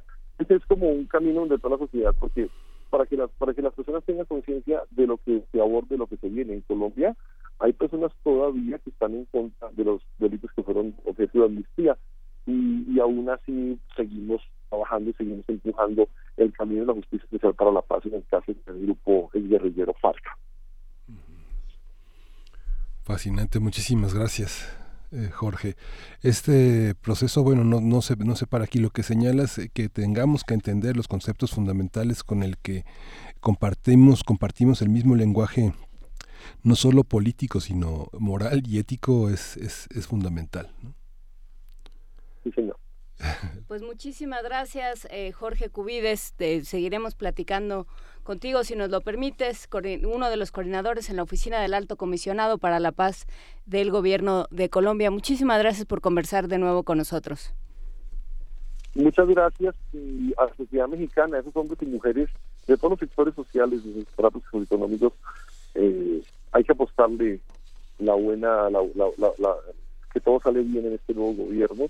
Eh, van a ver, como cualquier gobierno, va a tener tropiezos, van a tener, pero hay que buscar la mejor salida. Y apostémosle, es mi sugerencia, mi consejo a la, a la salida no violenta. Sin decir que sea fácil, sin decir que no haya atención, pero las salidas violentas nos generan eso que tanto, que tanto respetamos, las víctimas, la violencia generalizada. Por supuesto, apostemos a las salidas no violentas. Muchísimas gracias, Jorge Cubides, y eh, buena suerte para Colombia en el partido de la UNA. sí, mucha suerte. Muchas gracias y bonito día para todos. Gracias. Y ya nos vamos, Miguel. Ya nos vamos, nos vamos, a ir, nos vamos a ir, nos vamos a ir con, nos vamos a ir con música de fondo. Este, nos vamos a ir con música de Francisco Gabilondo Soler Cricri con Acuarel. Y bueno, se nos acabó, se nos acabó el tiempo pues sí, que lo aprovechamos, lo aprovechamos. Muchísimas gracias por estar con nosotros esta mañana. Nos escuchamos, no nos vemos, pero nos escuchamos mañana, 96.1 FM, 860 de AM a las 7 de la mañana. Adiós. Esto fue Primer Movimiento. El mundo desde la universidad. Un árbol verde, el cielo azul y remolinos, color de ocre, con los que juega el viento bajo la sombra, dulces violetas y de amarillo todo el trigal. Allá a lo lejos, el río de plata es un camino que va hacia el mar. Si no fuera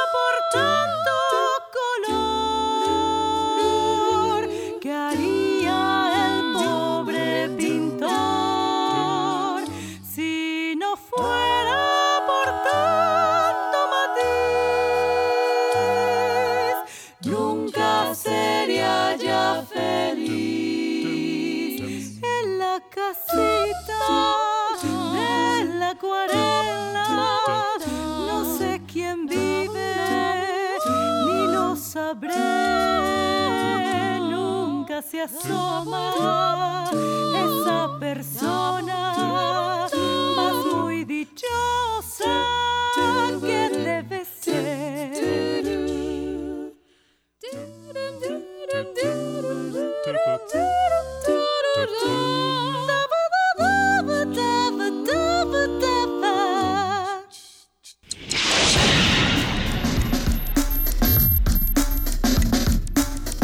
Radio UNAM presentó Primer Movimiento. El mundo desde la universidad.